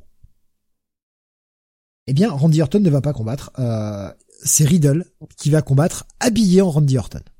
Franchement, le postiche de la moustache et de la barbichette, j'avoue que ça m'a fait rire. Moi aussi, ça m'a beaucoup fait rire et le match, j'ai trouvé ça sympa. Mais alors, par contre, euh, enfin, on démarre avec Randy Orton qui dit à Riddle, mais qu'est-ce que tu fous euh, C'est quoi ce bordel? Et puis après, qui au final trouve ça génial. Donc bon, euh, voilà, on va on va admettre qu'il a changé d'avis après le match, pendant le match. Bon. Oui, il va pas. ce serait quand il a vu Riddle utiliser ses moves à lui, quoi. Mais j'avoue que la, la gueule, la gueule de Riddle qui est cosplayé en, Randy Orton. C'était rigolo. Ça, c'était rigolo. Et enfin, on avait le titre, le match pour le titre WWE, en Biggie qui affrontait Austin Theory. Et est-ce que Austin Theory a réussi, avec cette opportunité, grâce à l'œuf, à prendre le titre et à devenir champion de la WWE Jonathan, nous sommes pendus à tes lèvres. Bah non, évidemment. et, euh, ce qui m'a dérangé là-dedans, c'est que euh, c'était quand même un match euh, dans lequel je trouve il aurait été bienvenu de, mettre bien over Biggie, quoi, qui gagne une belle victoire clean pour se relancer. Et là, c'est quand même Biggie qui gagne grâce à une distraction de, une distraction de Seth Rollins et, enfin de, ouais, de Seth Rollins et, et Kevin Owens. Donc en fait, Biggie il a besoin d'une distraction pour battre Austin Theory, quoi. Bon. glorieux pour ton champion, hein. C'est si vous voulez, si vous voulez pas nous faire mieux comprendre que le Big est un champion de transition, là, il s'y prendrait pas mieux. Hein. Alors, j'espère que tu vas pas avoir de, de nouvelles décos puisque ton, ton son crépite un peu et euh, j'ai l'impression que c'est un petit problème de petit problème d'internet. Ah. Mais bon, on va voir. Allez, le dernier segment qu'on va pas pouvoir passer sous silence maintenant. Euh, Seth Rollins s'affrontait Finn Balor. Alors un match qui n'est pas considéré comme match puisque la cloche n'aura jamais retenti. Seth Rollins va totalement déboîté Finn Balor. Et au moment où il repart, va être attaqué malheureusement par un fan. Ouais, va être attaqué par un fan qui littéralement lui euh, lui euh, lui le fait un spear quoi, enfin lui fait un takedown. Euh, et euh, et tout de suite cette Rollins et la sécurité ben le le contrôle. donc après le mec a été arrêté, a été jugé, tout ça, tout ça. Mais moi, ce bah, que je tiens à dire, c'est que je tiens quand même à saluer le le le comment dire le le professionnalisme, de, cette Rollins et euh, et des euh, et même des agents de la sécurité parce que quand euh, ils ont immobilisé le le le mec donc le mec au sol ils n'ont pas cherché à, en profiter pour le tabasser euh, alors que euh, voilà il, était euh, il était stoppé. Euh, Seth Rollins il est il, s'est écarté de là, il est parti. Bon il a dit quelques trucs, mais il a pas cherché. Il a un peu activé, mais il lui a mis rapidos, très rapidos, un petit coup de pied dans la jambe. Mais c'est très fugace, il le tape pas fort. Non non, c'est plus pour genre, hey mec, je trouve qu'ils voilà ils ont été euh, ils ont été très très bien parce que moi tous les commentaires à mode oh, ils auraient dû le pulvériser il aurait dû le pulvériser euh, Rollins il aurait dû euh, il aurait ils auraient dû tous le tabasser. Les mecs dans les dans les backstage ils auraient dû venir ils auraient dû l'exploser. Ah non et tu non, non, moi je trouve que Rollins il a été il a été parfait là-dessus et il y a rien à dire. il l'a conseillé avec une guillotine et puis a essayé de s'en débattre la sécurité aux fraises ce sont quand même des arbitres qui interviennent pour bah, plaquer le mec au sol. Euh, la sécurité aux fraises quand ils l'ont laissé partir, mais après euh, euh, ils l'ont quand même assez vite euh, saisi, quoi, tu vois, je trouve. Ouais, ils mettent du temps à arriver quand même. Hein. Ils mettent du temps à arriver. C'est quand même t'as quatre arbitres, quatre ou cinq arbitres qui sont en train de plaquer le mec au bah, sol. Il était rapide, hein, le con, hein. Et déjà, comment le mec a réussi à passer? Il arrive par le stage en plus. Le mec arrive par le stage. Ce qui, ce qui est incroyable, c'est qu'il prend Rollins dans le dos euh, alors Rollins a juste le temps de se, de se retourner, je pense, averti par la foule. Le mec a juste le temps de se retourner et chope le spire et attrape le mec en guillotine. Ça aurait pu être très grave. Euh, déjà, si le mec avait été armé, bah, salut Rollins. Mais il aurait pu lui péter le dos, il aurait pu lui péter une jambe, il aurait pu, enfin, il aurait pu lui niquer sa carrière, sincèrement. Ouais. Et franchement, on dit un fan parce que le mec a payé sa place, etc. Mais Franchement, t'es pas un fan quand tu fais ça, t'es qu'une merde. Mais d'où t'attaques les, catcheurs comme ça? Mais même si tu les aimes pas, et ben c'est pareil, il y a des catcheurs que je ne supporte pas, que je déteste. Mais d'une, bon déjà je suis pas taillé pour aller les prendre, mais ça me viendrait pas à l'idée, ce sont des mecs qui font leur boulot, qui sont payés, si je suis pas content, je paye pas ma place. Bah, qu'est-ce que ça veut dire, quoi? Mais on est où, sans déconner? Et là, là, la, la, la, WWE a décidé de sévir cette fois-ci en attaquant réellement le mec en justice. Rollins s'est exprimé là-dessus assez rapidement. Il réfléchit à la possibilité de le poursuivre aussi de façon individuelle. D'un côté, alors ça pourrait lui nuire à son image. En même temps, Rollins, je crois que son image, il s'en fout un peu vu les sorties qu'il fait sur Twitter. J'aurais envie de dire que ce serait pas une mauvaise chose qu'il le fasse aussi.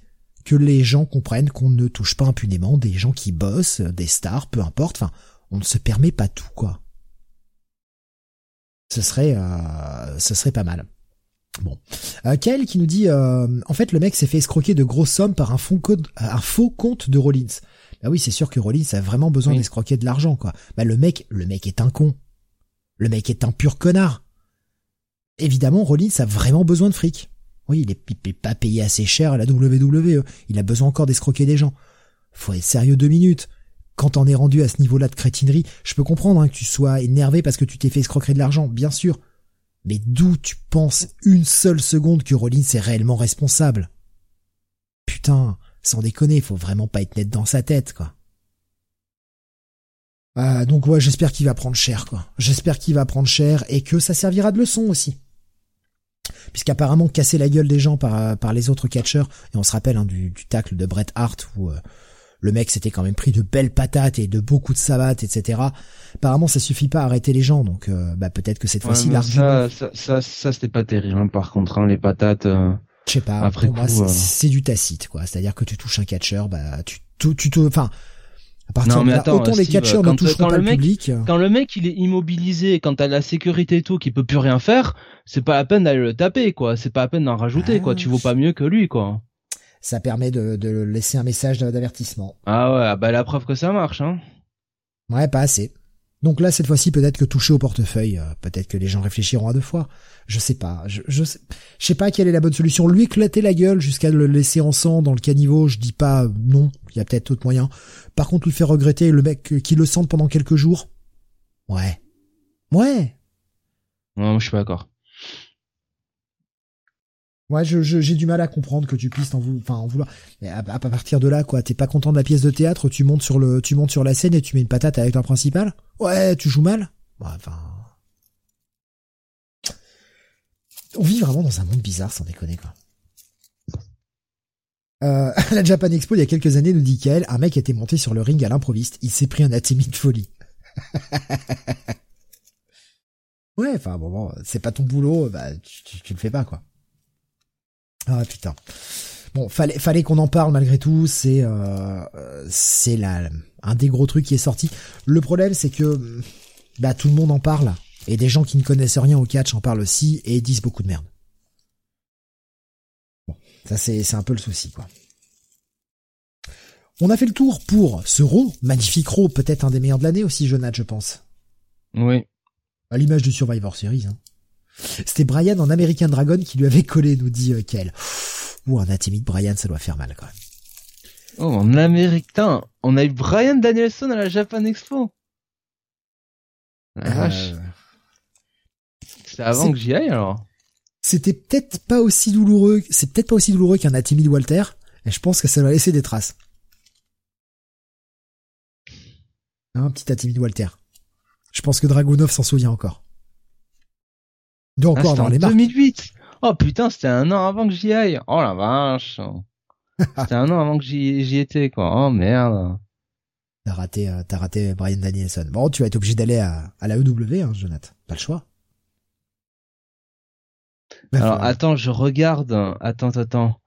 Euh, attends, je regarde le programme qu'ils avaient. Il y avait quand même un tournoi féminin où il y avait quand même notamment une certaine Spider Lady Mariko Yoshida, qui est quand même euh, l'une des légendes, hein, je crois qu'on peut le dire, euh, du euh, du catch du catch féminin du catch féminin tout court des Joshi Mariko Yoshida très très grande technicienne dans le ring et puis et puis quand même hein, il faut le dire une fille très très très jolie hein, ma foi Ça ne, gâche, rien. Ouais, ça ne gâche rien, c'est clair. On va continuer sur les news. Et alors, attends, je, je, je, je, regarde, je regarde le sud de la. Euh... Ouais, c'est ça. Et l'American Dragon, effectivement. Putain. Et il y avait, euh, tu te rappelles de ce qu'il y avait l'année où tu y avais été, Qu'est-ce que. Euh, je me souviens plus avoir assisté au show en fait de, du catch. Je sais même plus s'il y en avait un d'ailleurs. Par contre, je me souviens m'être endormi à l'une des conférences.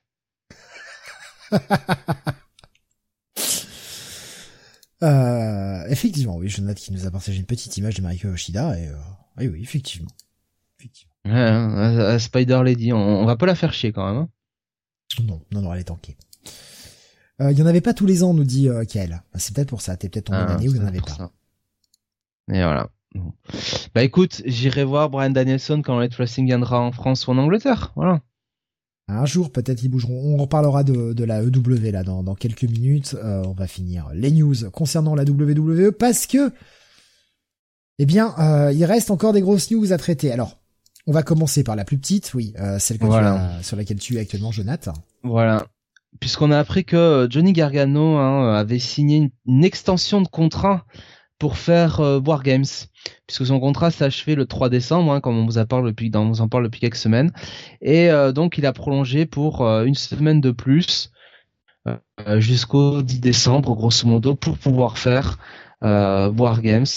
Euh, à noter que Johnny Gargano hier dans le NXT 2.0 a perdu dans le triple threat pour le titre North, American face à Carmelo Hayes et, et et que c'est même lui qui a pris le pin. En général, un mec qui signe une extension de contrat, un avenant de quelques jours pour faire un show, ça, je veux pas, je veux pas présumer, hein, mais ça, sent pas le mec qui est hyper motivé pour rester, euh, pour rester dans ta promotion, quoi. Ben il nous fait une Adam euh, Cole, quoi. Ben voilà, il nous fait une Adam Cole, c'est c'est là où je voulais en venir. Après, pour aller où? Bah écoute, on sait que Johnny Gargano, il a fait quand même ses, ses belles heures d'abord à la à la Pro Wrestling Guerrilla, que lui et Candice LeRae sont quand même très très proches de des Young Bucks. Et c'est évident que si j'étais Tony Khan, s'il y avait un mec à signer, ce serait Johnny Gargano. Parce que putain, Gargano, euh, là, t'aurais signé avec Adam Cole et Gargano les, les deux grandes stars de, de, de, ton concurrent pendant un an et demi, quoi. Ouais, c'est clair. Ah, la, la, la revanche serait belle. Et franchement, Gargano, je pense qu'en plus, c'est un mec qui serait euh, encore meilleur euh, à Elite Wrestling, quoi. Il serait parfait là-dedans. Ah, Peut-être qu'il va signer. À Impact, évidemment. Peut-être qu'il va signer à la New Japan Pro Wrestling, je sais pas. Hmm. Euh, il serait bien aussi à NJPW. Mais bon, Gargano, faut être sérieux 5 minutes, quoi. Enfin, ou alors il est vraiment amoureux de la WWE, euh, mais il a, il a aucun, aucun avenir là-bas, quoi. Enfin, je veux dire, euh, vu la teneur, la teneur du, du main roster aujourd'hui, ils vont jamais le pousser, quoi on va parler des mecs qui ont été licenciés là, mais euh, enfin, je veux dire si ça, si Gargano il voit ça, il, si Gargano il voit la liste des licenciés, il se dit pas merde, il y a un problème quelque part. Bon, euh, il a tout fait à la NXT de toute façon. Alors je veux bien qu'il aime la NXT, mais qu'est-ce qu'il va faire de plus quoi? Kael qui a qui a pas tort. Hein. Il nous dit au Japon avec l'arrivée du bébé, c'est peu probable quand même. Ben voilà, donc ça laisse quoi ben, En fait, on veut on veut pas le dire parce que bon, euh, euh, on va toujours nous dire ah, vas-y mais effectivement ça sent très très fort il y a quoi d'autre il y a quoi d'autre sur le continent eh américain? Il y a pas il y a plus de ROH eh pour le moment et Impact bon on va être sérieux. Gargano il vaut quand même un peu mieux qu'Impact. Il vaut beaucoup mieux qu'Impact. Il vaut euh, main roster euh, WWE la laisse quoi. Mais euh, non mais pour lui euh, c'est le mieux. Enfin en plus Candice LeRae enfin je veux dire, à, peine elle est, euh, elle quitte la WWE, Candice, elle est automatiquement, enfin, euh, la, la, la, proposition des Bucks, quoi, tu vois, enfin. Donc, euh, mais ça sent, enfin, je sais pas, hein, 10 décembre, tu dis le 15 décembre, il y a Winter is Coming, bon. Ouais, on va, on va, on va y venir. Justement, tu parlais de War Games, hein, pour lequel il a fait une prolongation de contrat. On va annoncer la carte maintenant. La carte, pour le moment de War Games, nous avons la dans un Wargames féminin, la team Raquel.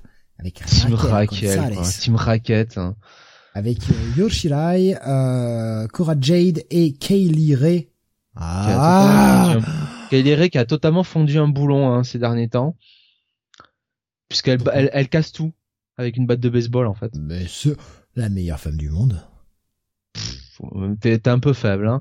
Euh, et elle est face, euh, ils sont face à la à la team euh, Dakota. Alors ils ont appelé ça Dakota Kai, mais c'est quand même Dakota Kai qui va être là pour prendre le pin euh, face à bah, face à à, Toxi à, associé à Toxic Attraction évidemment. Oui. Mandy Rose, Gigi Dolin et JC Jane. Oh là là là. On va avoir un R versus match entre Cameron Grimes contre Duke Hudson. Donc euh, match qui a été motivé par la, le poker showdown hein, la semaine dernière, hein, évidemment, ce grand moment de télévision, cette partie de poker euh, pendant un quart d'heure du poker dans un ring de catch, quoi. Non mais je te jure, quoi, putain, un show de catch. Euh, on va avoir le le match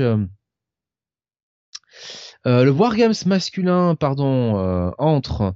Alors, ils ont appelé ça la la euh, la team old school contre la team new school. Hein, je crois que je, crois que je t'ai dit comme ça. Ouais, c'est ça. old school team old school, contre team new school. Alors, justement, ça va dans le sens de Gargano qui veut pas renouveler, puisque dans la team old school, Gargano est présent. Voilà, et il y a Tommaso Ciampa, il y a Johnny Gargano, il y a Pete Dunne, il y a LA Knight, et face à eux, il y aura Braun Breaker, Carmelo Hayes, Tony D'Angelo, Tony D'Angelo et Grayson Waller. Alors oui, vous aurez bien compris, euh, la team New School, il y a quand même euh, et trois Hill avec lui. Et la team Old School, il y a grosso modo deux Face avec Gargano et Ciampa et deux Hill avec euh, Pete Dunne et LA Knight. Encore que Pete Dunne, on peut dire qu'il est un peu twinner, mais LA Knight, il est quand même Hill. Bon, écoute, c'est pas grave. Euh, j'ai quand même l'impression que c'est un peu le champ du signe malgré tout pour euh, pour euh, Johnny Gargano. Ah bah oui clairement c'est un dernier match avec mon pote Champa, un dernier match avec mon pote Pete Dunne. On, on nous met dans la même équipe même si comme tu l'as dit hein, il l'affrontait là pour le titre pour le titre nord-américain cette semaine et la semaine prochaine il sera avec lui en équipe. ouais. Ça fait pas beaucoup de sens mais c'est vraiment je pense le match le match d'adieu quoi. On aura un match pour le titre Cruiserweight entre Roderick Strong et euh, Joe Gacy, qui a vraiment le physique d'un Cruiserweight. Donc là aussi, ça fait beaucoup de sens, hein, puisque euh, Joe Gacy est annoncé avec 245 livres, hein, 111 kilos. Euh, ce qui évidemment 245 livres est inférieur à 205. Ben, selon les calculs WWE, oui, rappelle-toi, regarde, ils font des budget cuts alors qu'ils ont fait des profits. Donc je pense que c'est dans le même esprit, quoi c'est n'importe quoi. Et dernier match, ce sera pour le titre tag team entre Imperium, représenté par Marcel Bartel et Fabian Eckner, et euh, Kyle O'Reilly, Von Wagner, et les euh, ou, ou, les gados des Fantasma, euh, Joaquin Wilde et Raúl Mendoza. Donc j'imagine qu'il va y avoir un match pour déterminer les challengers. J'ai quand même l'impression que ce sera les gados d'El Fantasma. Euh, et Kyle O'Reilly là aussi, on va pas se mentir, ça sent très fort Relate Wrestling. Hein. De toute façon, je pense pas qu'on ait donné la que Tony Khan ait payé la musique de Red Dragon à Bobby Fish pour simplement Bobby Fish. Hein. donc donc voilà. Hein. Euh, ça sent quand même Kyle O'Reilly très certainement. On savait que Kevin Steen euh, très clairement, euh, Montrechemort, euh, on le sentait très fortement pour le mois de janvier. Euh, Kyle O'Reilly, Red Dragon, on le sent venir. On a l'impression que Gargano va faire jamais 203. Donc là, ça fait quand même, ça fait quand même beaucoup de monde, hein, mine de rien. Hein, je vais pas, on va pas se mentir. Plus ceux qui vont être sur le marché. Ouais. Ouais, bah, la, carte, sincèrement, la carte du, du Wargames est pas si horrible. Quand on avait que la carte du tag team, enfin du Wargames féminin, commençait à avoir un peu peur. J'ai un peu peur quand même hein, sur ce Wargame féminin. Ça va être Bochamania. Oui, oui, oui, non, mais le, le Wargame féminin en lui-même, oui, risque de pas être top top, mais le reste de la carte est pas mauvais non plus. Franchement, on aura, je pense, un pay-per-view relativement sympathique. Ce sera peut-être pas au niveau des takeovers euh, d'avant. Bon après, en même temps, les derniers takeovers n'étaient pas au niveau des takeovers d'avant non plus. Mais j'ai quand même une carte qui me hype un peu plus que le Survivor Series, quoi, par exemple, hein, pour reprendre euh, le pay-per-view récent. Kael qui nous disait de toute façon les nouveaux vont battre les vieux pour marquer la supériorité de NXT 2.0. Bon après c'est logique d'essayer de construire de nouvelles stars, c'est leur but, donc euh, ça m'étonnerait pas que la team New School batte euh, la team Old School et donner une victoire à Johnny Gargano, il doit être là pour prendre le pin. Histoire de le décrédibiliser un peu, la façon Vince quoi. On va le faire perdre, c'est lui qui a perdu, on va baisser sa cote. Ce qui est con, mais euh, bon, la méthode Vince. Ce qui marche à chaque fois, hein, du reste. Moi, la question que j'ai, c'est pour Roderick Strong, quoi. Qu'en est-il? Ah, mais il a signé hein, Roderick Strong déjà. Non, mais pour combien de temps? Ah non, mais il a signé euh, au mois d'août euh, pour plusieurs années. Hein. Putain, lui, il a, lui, il a fait de mauvaises affaires. C'est ce que je te dis. Hein. Adam Cole a compris, hein. il a attendu que son contrat euh, se finisse pour euh, bien étudier la situation, bien que je pense qu'il avait déjà euh, une bonne idée de ce qu'il allait faire. Et voilà. bah, on n'est pas prêt d'avoir l'UE à moins que il soit dans le prochain wagon des licenciés. Et non mais Steve, Steve, moi l'UE, j'ai pas envie de l'avoir. Hein. enfin, je veux dire, on sort de six mois de feud entre Adam Cole et et, euh, et Kyle O'Reilly, ça va quoi Non, tu crois pas? C'est pas, pas un peu gênant. Non, mais attends, hein, ça va pas être encore un peu bizarre, surtout Light Wrestling qui référence euh, les précédentes, euh, enfin les autres promotions. C'est un peu bizarre d'avoir encore Adam Cole avec Kyle O'Reilly. Non, non, attends, euh, attends, attends Kevin Steen au mois de janvier, ils vont reformer Montreux là avec les Bucks. Ça sera parfait. Qui nous a vu sa taille, son micro et son âge, il se fera dégager de toute façon. Ah ouais, et puis son micro surtout, son micro. Euh, il est quand même vraiment pas bon en promo, hein, Roderick Strong. Ça a jamais été son point fort, non? Pas bon en promo et pas bon en acting non plus. Hein, ça n'arrange rien. Donc la charrette des licenciés de la semaine dernière, puisque bah, malheureusement hein, c'est tombé après la dernière émission. Et alors là, allez, on en fait encore 8. Voilà. 8 euh, qui euh, bah, qui sont pas les plus pourris non plus. Bah alors, qui sont pas les plus pourris. Euh, je vais être honnête, il y en a quelques-uns. Bon, euh, c'est pas, euh, c'est pas, c'est pas étonnant. On va pas se mentir. Moi, il y a vraiment, alors on va tous les faire, mais il y a vraiment un nom là-dedans. Allez, deux noms. Il y a deux noms où je, je ne m'explique pas la décision de la WWE. Je ne comprends pas. Donc le premier licencié, bah, c'est John Morrison, qui, bah, qui suit finalement sa femme. Et je vais être honnête, mais c'est pas surprenant en fait parce que euh, John Morrison, il a la quarantaine euh, passée. Euh, vu les nouvelles directives de la WWE, il fait partie de ces mecs qui étaient en danger, quoi. ces mecs de la mid-card qui sont pas vraiment des stars. Alors ouais, John Morrison il est très talentueux, tout ce qu'on veut, mais est-ce qu'il était vraiment indispensable à la WWE Je crois pas. Est-ce que si c'est pas AJ Styles quoi, tu vois, c'est pas Randy Orton, tu vois, pour c'est même pas c'est même pas Jeff Hardy pour rester sur des mecs de cette génération. Jeff Hardy est toujours au, beurre avec le public. Donc la W2 qui veut rajeunir euh, son roster, bah qu'il vire John Morrison, euh, ça ne m'étonne pas du tout. Euh, après, bon, virer et Taya Valkyrie et John Morrison en 15 jours, ça par contre c'est un peu limite quoi. Ah, c'est-à-dire que c'est la, règle des, c'est la règle des couples à la WWE. Ouais, ouais, ouais. On peut le voir comme ça, ouais. Mais non, mais c'est, c'est, c'est, enfin, John Morrison, ça reste un mec qui est quand même encore super capable dans le ring. Le mec en a encore sous la pédale. Il a encore de bons runs devant lui, je pense. Pas forcément de champion du monde, mais il a de bons runs devant lui, de bonnes feuds possibles. Le mec est pas dégueu au micro quand on lui fait pas faire le débile. Il est pas dégueu au micro. Il est loin d'être pourri dans le ring. Il y a de quoi faire. Y a de quoi faire. Alors est-ce qu'il va retourner à Impact? Reprendre un peu le titre et euh, où va-t-il aller ailleurs? Pourquoi pas un John Morrison à la triple A par exemple? Ouais, on sait que euh, comment ça s'appelle euh, Valkyrie euh, a une bonne cote euh, à la AAA. Donc ouais, pourquoi pas le, voir là-bas. J'ai quand même du mal à le voir du côté de l'Elite Wrestling, hein, pour être honnête. Bah après seulement mid-card quoi. Là, la l'Elite Wrestling c'est seulement mid-card pour lui.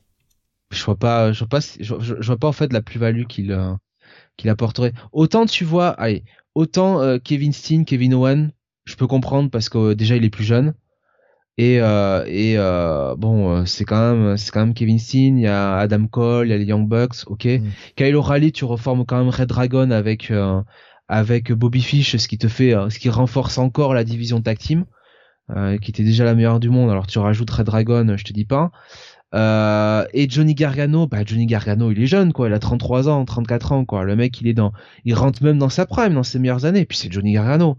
Morrison, franchement, euh, bon, euh, ouais, c'est un bon catcheur, mais euh, après ça peut ça peut valoir le coup de le signer, tu sais, comme on a signé des mecs comme Christian, etc., qui sont là, ouais, pour assurer de bons matchs sans forcément être en main event. Même si Christian on l'a mis une fois en main event, mais on l'a mis qu'une fois, tu vois. Assurer de bons matchs et surtout former des mecs derrière. Ouais, mais Christian va pas comparer le talent promo de Christian, le charisme avec celui de John Morrison, hein. Oui, mais euh, Morrison peut former sur d'autres points, quoi. S'il peut pas former euh, forcément au charisme, il pourra peut-être former aussi dans le ring, etc. Il est quand même relativement irréprochable dans le ring, euh, Morrison. C'est pas le meilleur du monde, mais ce qu'il fait, il le fait bien.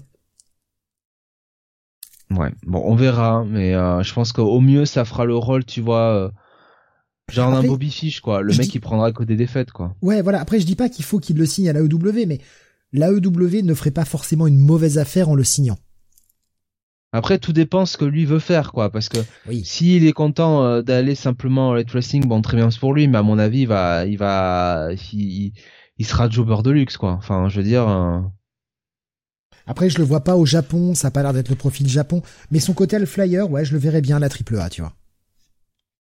On verra, hein, on verra dans, dans quelques temps. Continuons sur. Ensuite, ouais. Derrière, bon, on va faire les trois ensemble. Itro, donc qui ont suivi la pauvre Bifab il y a 15 jours. Et donc Top Dollar, Chanté, Adonis et Isaiah Swarscott ont été tous les trois licenciés.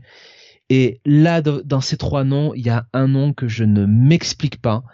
Euh, c'est Swerve, euh, donc euh, bah, Lex, qui va redevenir maintenant Shane Strickland, parce que on sait que la WWE est en recherche euh, de talents qui viennent de la diversité, donc d'autres ethnies. Isaiah Swearscott et, et Black, et c'est un mec qui pue le charisme. Voilà, on aime, on n'aime pas y trop. Swerve, c'est un mec qui pue le charisme, qui est excellent promo et qui est un super catcheur quoi. Euh, je veux dire, aller voir ses matchs à la MLW là, euh, avec quand il était champion d'ailleurs, avec euh, en 2018 par là avec avec des MGF, des Sammy Guevara, c'est un excellent catcheur, même à la NXT. Le mec, c'est un total package quoi. Et là, ils vont quand même le mettre sur un plateau d'argent, ils vont l'offrir un plateau d'argent au Red Wrestling, c'est quand même formidable. Moi, sincèrement, alors peut-être que je le vois trop beau, hein, mais moi je le signe avant qu'il se hein. Le mec, il n'a que déjà, 31 il est ans. Jeune. Il n'a que, il 31 a que 31 ans. Kisly, il est de 84, il a 37 ans.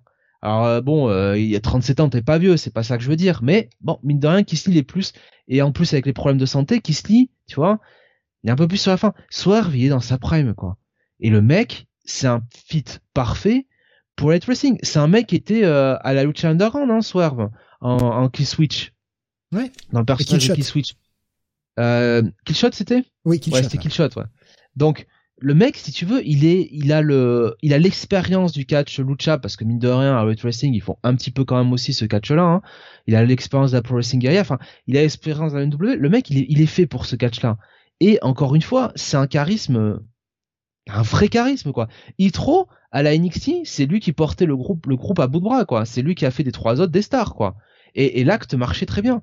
Mais ce qui s'est passé, c'est que sur le main roster, quand ils sont arrivés sur le main roster, bah Vince il a vu les quatre là et il a vu Top Dollar, il a vu que Top Dollar était grand, était costaud, il a dit c'est lui la star, c'est lui qu'on va pousser, c'est lui qui va être la star du groupe et puis bah Isaiah Swarscott euh, et Ashanta Adonis, bon bah ils vont être la tag team et Bifab bah voilà Bifab. Ils ont rien compris quoi.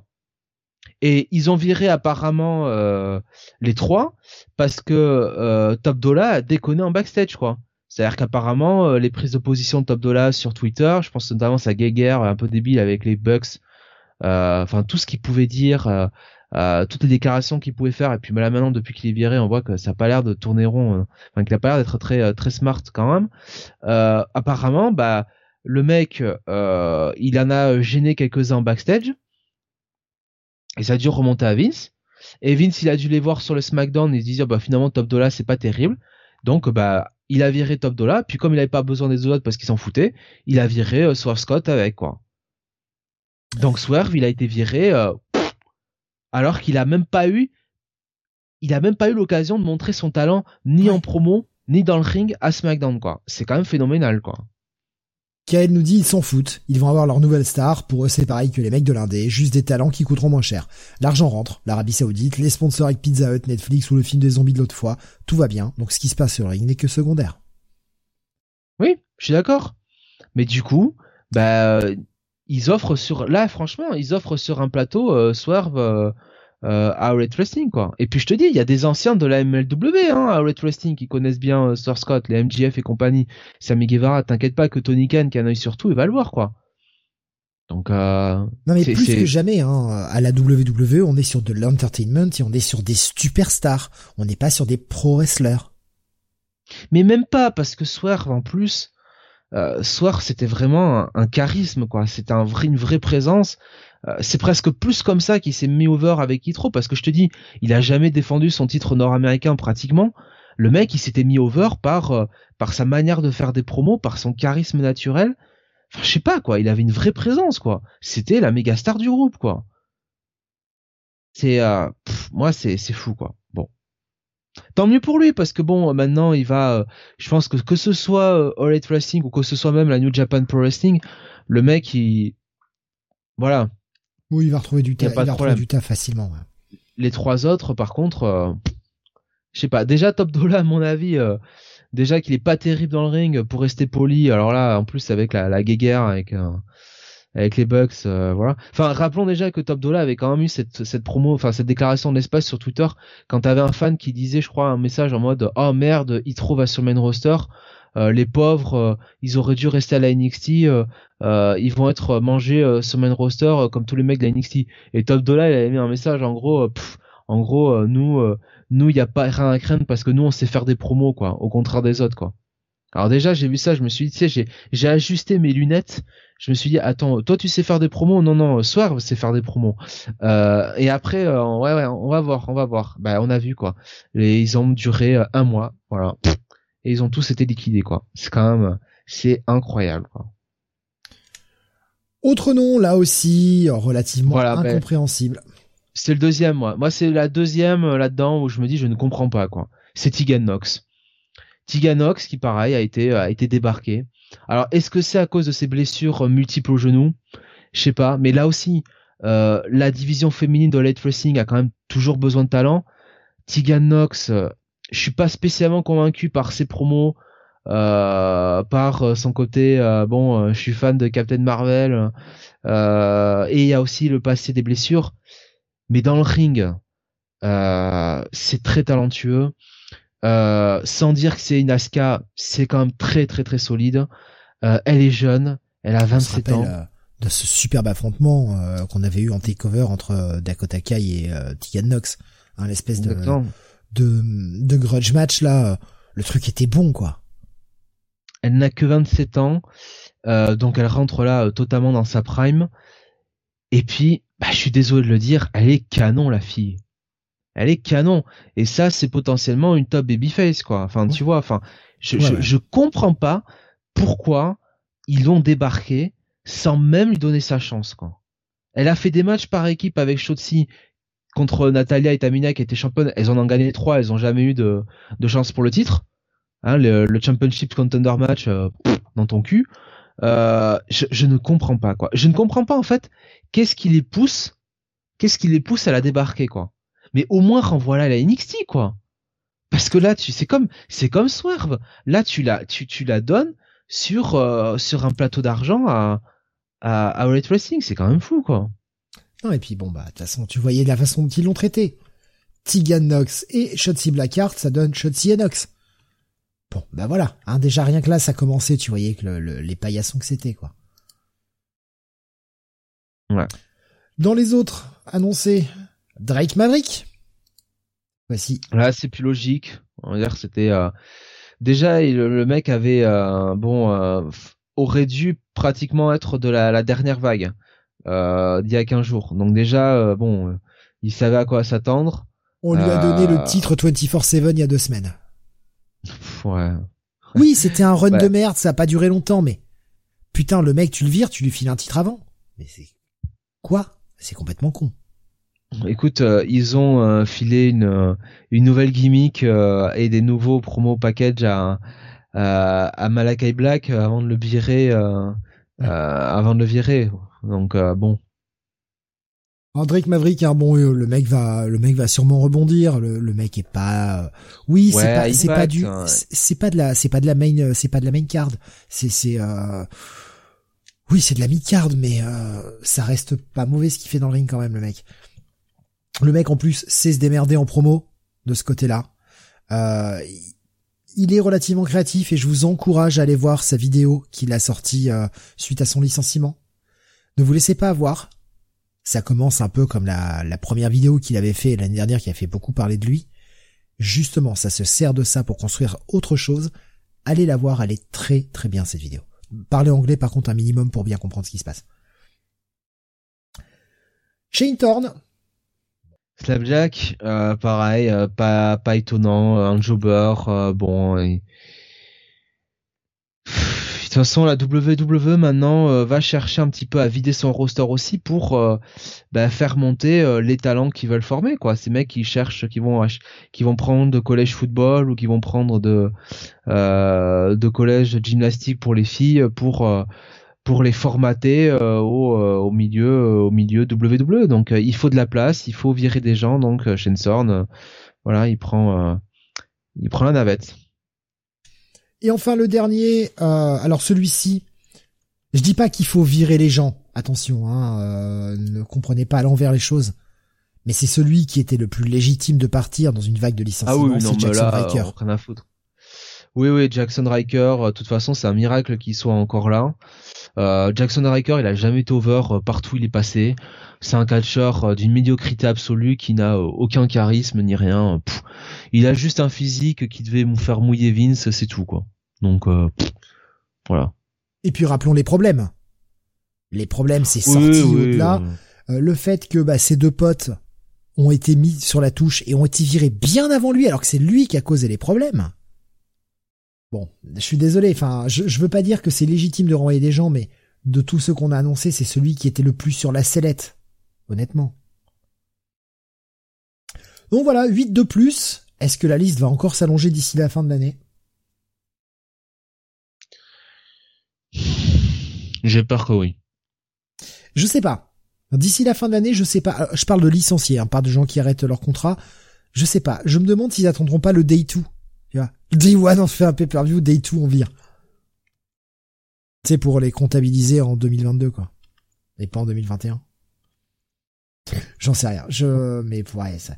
Enfin, honnêtement, avec le, le, le nombre de talents qu'ils ont virés, le roster qui se vide, ils vont bientôt pouvoir fusionner euh, Raw et SmackDown, hein, on verra pas la différence.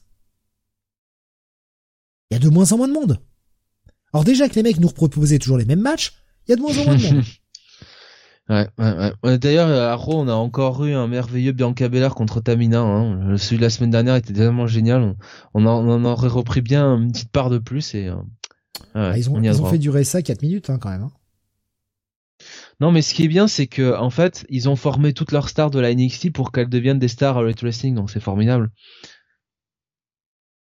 Triple H va avoir une place de ses présidents d'honneur à force. Tony Mais Khan, tu sais que- donner un, un rôle Franchement, quand je vois, non mais attends, quand je vois Hitro euh, qui est euh, qui est licencié comme ça en, en deux temps trois mouvements, quand je vois qu'il se sépare de Shane Strickland, quand même, putain, Shane Strickland, euh, je me dis mais quelqu'un comme Yoshirai, alors autant la semaine dernière je t'aurais dit non non Yoshirai, oui. mais maintenant, tu vois, je me demande si même Yoshirai elle pourrait pas prendre la charrette quoi. En Ce fait, sera peut-être son dernier match. Hein. Mais franchement. Ce sera peut-être son dernier match, on sait pas. Un War Games où en plus elle risque potentiellement de finir blessée parce qu'on sait comment est Io Shirai. Dans les War Games, hein, elle y va, elle à fond et euh, ouais, c'est ouais. une possibilité. Ouais. Voilà, on a fait le tour pour les news WWE qui sont pas des masses réjouissantes. Avant d'aller du côté de la AEW pour finir, on va faire un détour par le Japon et la NJPW avec un petit crossover qui s'annonce, Jonathan. Bah écoute, on se demandait comment ils allaient faire pour le Sun Kingdom avec leurs trois soirs, et notamment le troisième soir du côté de Yokohama, qui est quand même toujours difficile à, à remplir.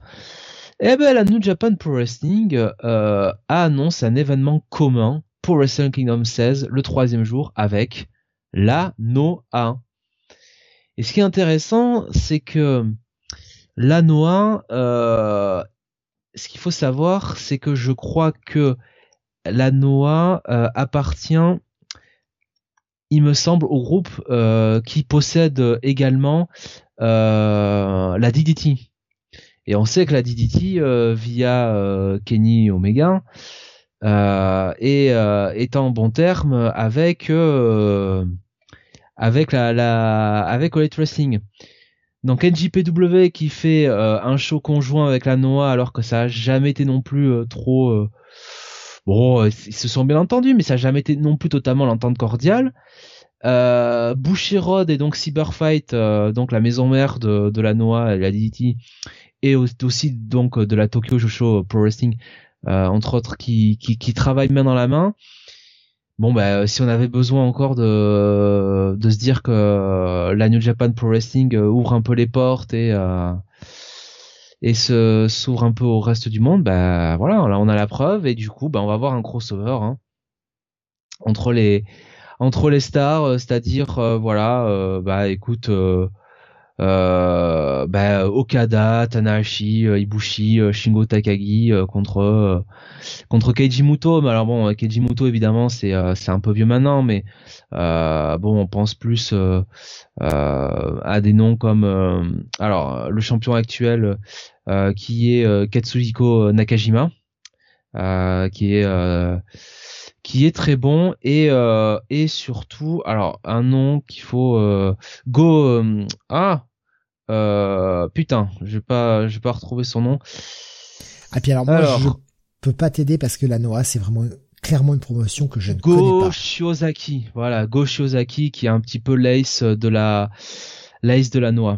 Il y a Naomi, y a Naomichi Marufuji aussi hein, qui était passé par New Japan Pro donc voilà cool cool de voir ça. Euh, un crossover bah, qui en rappellera peut-être d'autres hein, pour Light Racing. Peut-être qu'on va avoir un crossover avec euh, avec euh, pour euh, pour la, la, New Japan Pro Wrestling. Voilà, un crossover qui appellera peut-être un autre avec la la All Elite un jour ou l'autre. Donc donc c'est cool. et ça donne un enjeu. Enfin voilà, ça donne un, autre cachet à ce à ce Wrestle Kingdom quoi. Ouais, moi, c'est clairement une promotion que je connais pas du tout. Euh, enfin, vraiment, je crois que j'ai jamais dû regarder un match euh, de, de la Noah. J'en entends énormément de bien je depuis euh, depuis très longtemps mais j'ai jamais pris le temps de m'y intéresser j'ai déjà pas assez de temps pour voir tout le catch que je que je voudrais donc euh, Ouais, c'est compliqué, c'est compliqué. Euh, nous dit euh, pareil, euh, du coup je suis assez curieux. Il nous demandait si c'était déjà arrivé ces shows. Alors apparemment ils avaient un, une espèce de partenariat NJPW et Noah, mais qui a pris fin sur un sur un sur euh, comment ça s'appelle sur ah le G1 2016 je crois il y avait la Noah qui était qui était représentée. Oui donc bon ils étaient là quoi. Euh, donc apparemment le show sera diffusé euh, d'abord sur la plateforme de la Noah qui s'appelle Abema et euh, ce sera au prix de 35 dollars et ensuite ce sera disponible sur le NJPW World et le Wrestle Universe une semaine après. Donc ils essaient vraiment de mettre en avant la Noah en leur laissant l'exclusivité. Est-ce que c'est un reprochement qui vient de la Noah au départ? C'est plutôt intéressant.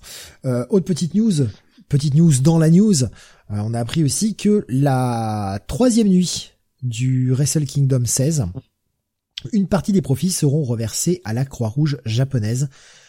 Peut-être un moyen d'attirer un peu plus de public. En disant, bon, il y a une partie qui va pour les bonnes œuvres. On sait que la troisième nuit, c'est le problème hein, euh, en termes de, remplissage. c'est surtout le fait que ce soit Yokohama. Mais euh, je sais pas, écoute. Écoute, je vais pas chercher de cynisme là-dedans. Euh, c'est ah non, mais ça, reste, ça reste un beau geste. Mais si ça peut attirer quelques spectateurs en plus, sachant que une partie des profits, pas pas l'intégralité, donc il y aura quand même une partie pour pour la NJBW. Mais ils cherchent tous les moyens pour essayer d'attirer un peu de monde pour ces troisième nuits. Et on sait que ces troisième nuits est extrêmement casse-gueule. Ça fait des mois qu'on le répète. Tous les moyens sont bons, j'ai envie de dire. Et si en plus ça peut faire une bonne action, c'est toujours ça de prix. Euh, très vite, très très vite. Hein. On va juste faire un point sur les scores. On va pas détailler les matchs parce que on n'a pas forcément le temps. Euh, le résultat euh, rapidement de la Tag League qui est actuellement en cours à la NJPW.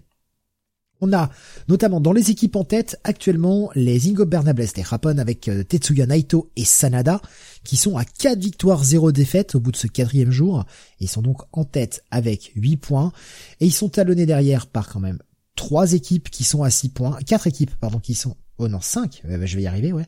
J'arrive à lire un jour. Ouais, c'est ça. Cinq équipes. On a les Dangerous Takers qui sont derrière eux, avec Zack Saber et Taishi. À six points également les Guerrillas of Destiny, Tamatonga et Tangaloa. Le Bullet Club représenté par Bad Luck Fale et Chase Owens le Chaos, représenté par Hiroki Goto et Yoshihashi, et enfin euh, United Empire avec Aaron Enare et Gret Okan. Donc voilà pour euh, les équipes qui sont pour le moment en tête du classement, évidemment ça peut encore changer. Du côté du Best of Super Junior, pareil, le petit point sur les scores après la quatrième journée. Là encore une fois, je vous détaille pas les matchs, hein, je vous donne juste euh, le, le, point sur les scores. Nous avons en tête du classement avec 6 points, avec 8 points, pardon, excusez-moi, avec 8 points, 4 victoires, 0 défaite, chaud. Actuellement. Tandis que son comparsio, lui, a tout perdu. il est à 0 points. Et euh, Sho est talonné par Yoshinobu Kanemaru euh, qui a 6 points, Hiromu Takahashi qui a 5 points, et juste derrière, à 4 points, nous avons Duki, Ryusuke Taguchi et Robbie Eagles. Voilà pour le point euh, sur les scores. Encore une fois, à la quatrième journée, euh, il en reste encore, hein, on n'a pas encore fini. Donc c'est c'est plutôt plutôt encourageant. Euh, un petit point, Jonathan, est-ce que tu as jeté un coup d'œil? Est-ce que tu as pour rien pas du tout? Tu, as rien vu Moi non plus. Hein. Moi non plus. Je regarde juste les résultats des matchs. J'ai pas le temps de les voir malheureusement. Avec la, reprise du boulot, c'est encore plus compliqué. Euh, mais au moins, j'essaie de, de, voir un petit peu euh, le résultat des matchs et voir les points et avancer le compteur. Pour le moment, le, résultat ne me déçoive pas. Et puis bon, hey, Naito et Sanada en équipe, quoi. Oui. Pas mal. On va terminer notre 114e euh, podcast avec encore quelques petites news du côté de la EW. Un podcast un petit peu plus court. En même temps, on se retrouvera encore une fois la semaine prochaine. On était là la semaine dernière avec un très long show. On est là encore cette semaine. On se retrouve la semaine prochaine. Je, on, en parle. Euh, dans deux semaines. Dans deux semaines. Ah oui, dans deux semaines. Oui, dans deux semaines. Oui, ouais, c'est que les, moi, les jours, tu sais, euh, les, les jours, les semaines, c'est la même chose. C'est la même chose. Oui, dans deux semaines, on se retrouvera très vite, hein, de toute façon. Donc, voilà, émission un petit peu plus courte. Nous allons passer à la AEW pour finir cette émission avec quelques news et notamment Kenny Omega. Ouais, Kenny Omega qui va subir plusieurs euh, plusieurs opérations. On nous avait dit euh, donc la semaine dernière euh, qu'il était blessé aux épaules, qu'il était perclus de, de douleurs partout au niveau du corps. Donc on a eu la confirmation que bah, le, le, mec a quand même dit bon j'ai pas besoin d'épaules pour faire un match. Et euh, le fait est qu'il avait raison, puisque son match était super. Putain, c'est vrai. Euh... Le con. Hein Le con, non mais oui, le con, il avait raison, quoi. ouais. Donc, euh, donc voilà, donc Kenny, ben finalement va prendre une pause. C'était confirmé dans le Dynamite hein, de la semaine dernière. Euh, et, euh, et surtout, il va se faire, euh, il va subir plusieurs opérations chirurgicales, donc aux épaules, aux genoux et à l'abdomen. C'est déjà, c'est déjà prévu. Il y en a une au septum, donc dans le but de guérir les, le vertige dont il souffre depuis, depuis, depuis trois ans. et en parallèle de ça, il a, il a mis vacant son titre la AAA. Euh, donc il n'affrontera pas, euh, je ne sais plus quand est le show, euh, le 4 décembre, El del Vikingo. c'est un match que Kenny voulait faire d'ailleurs.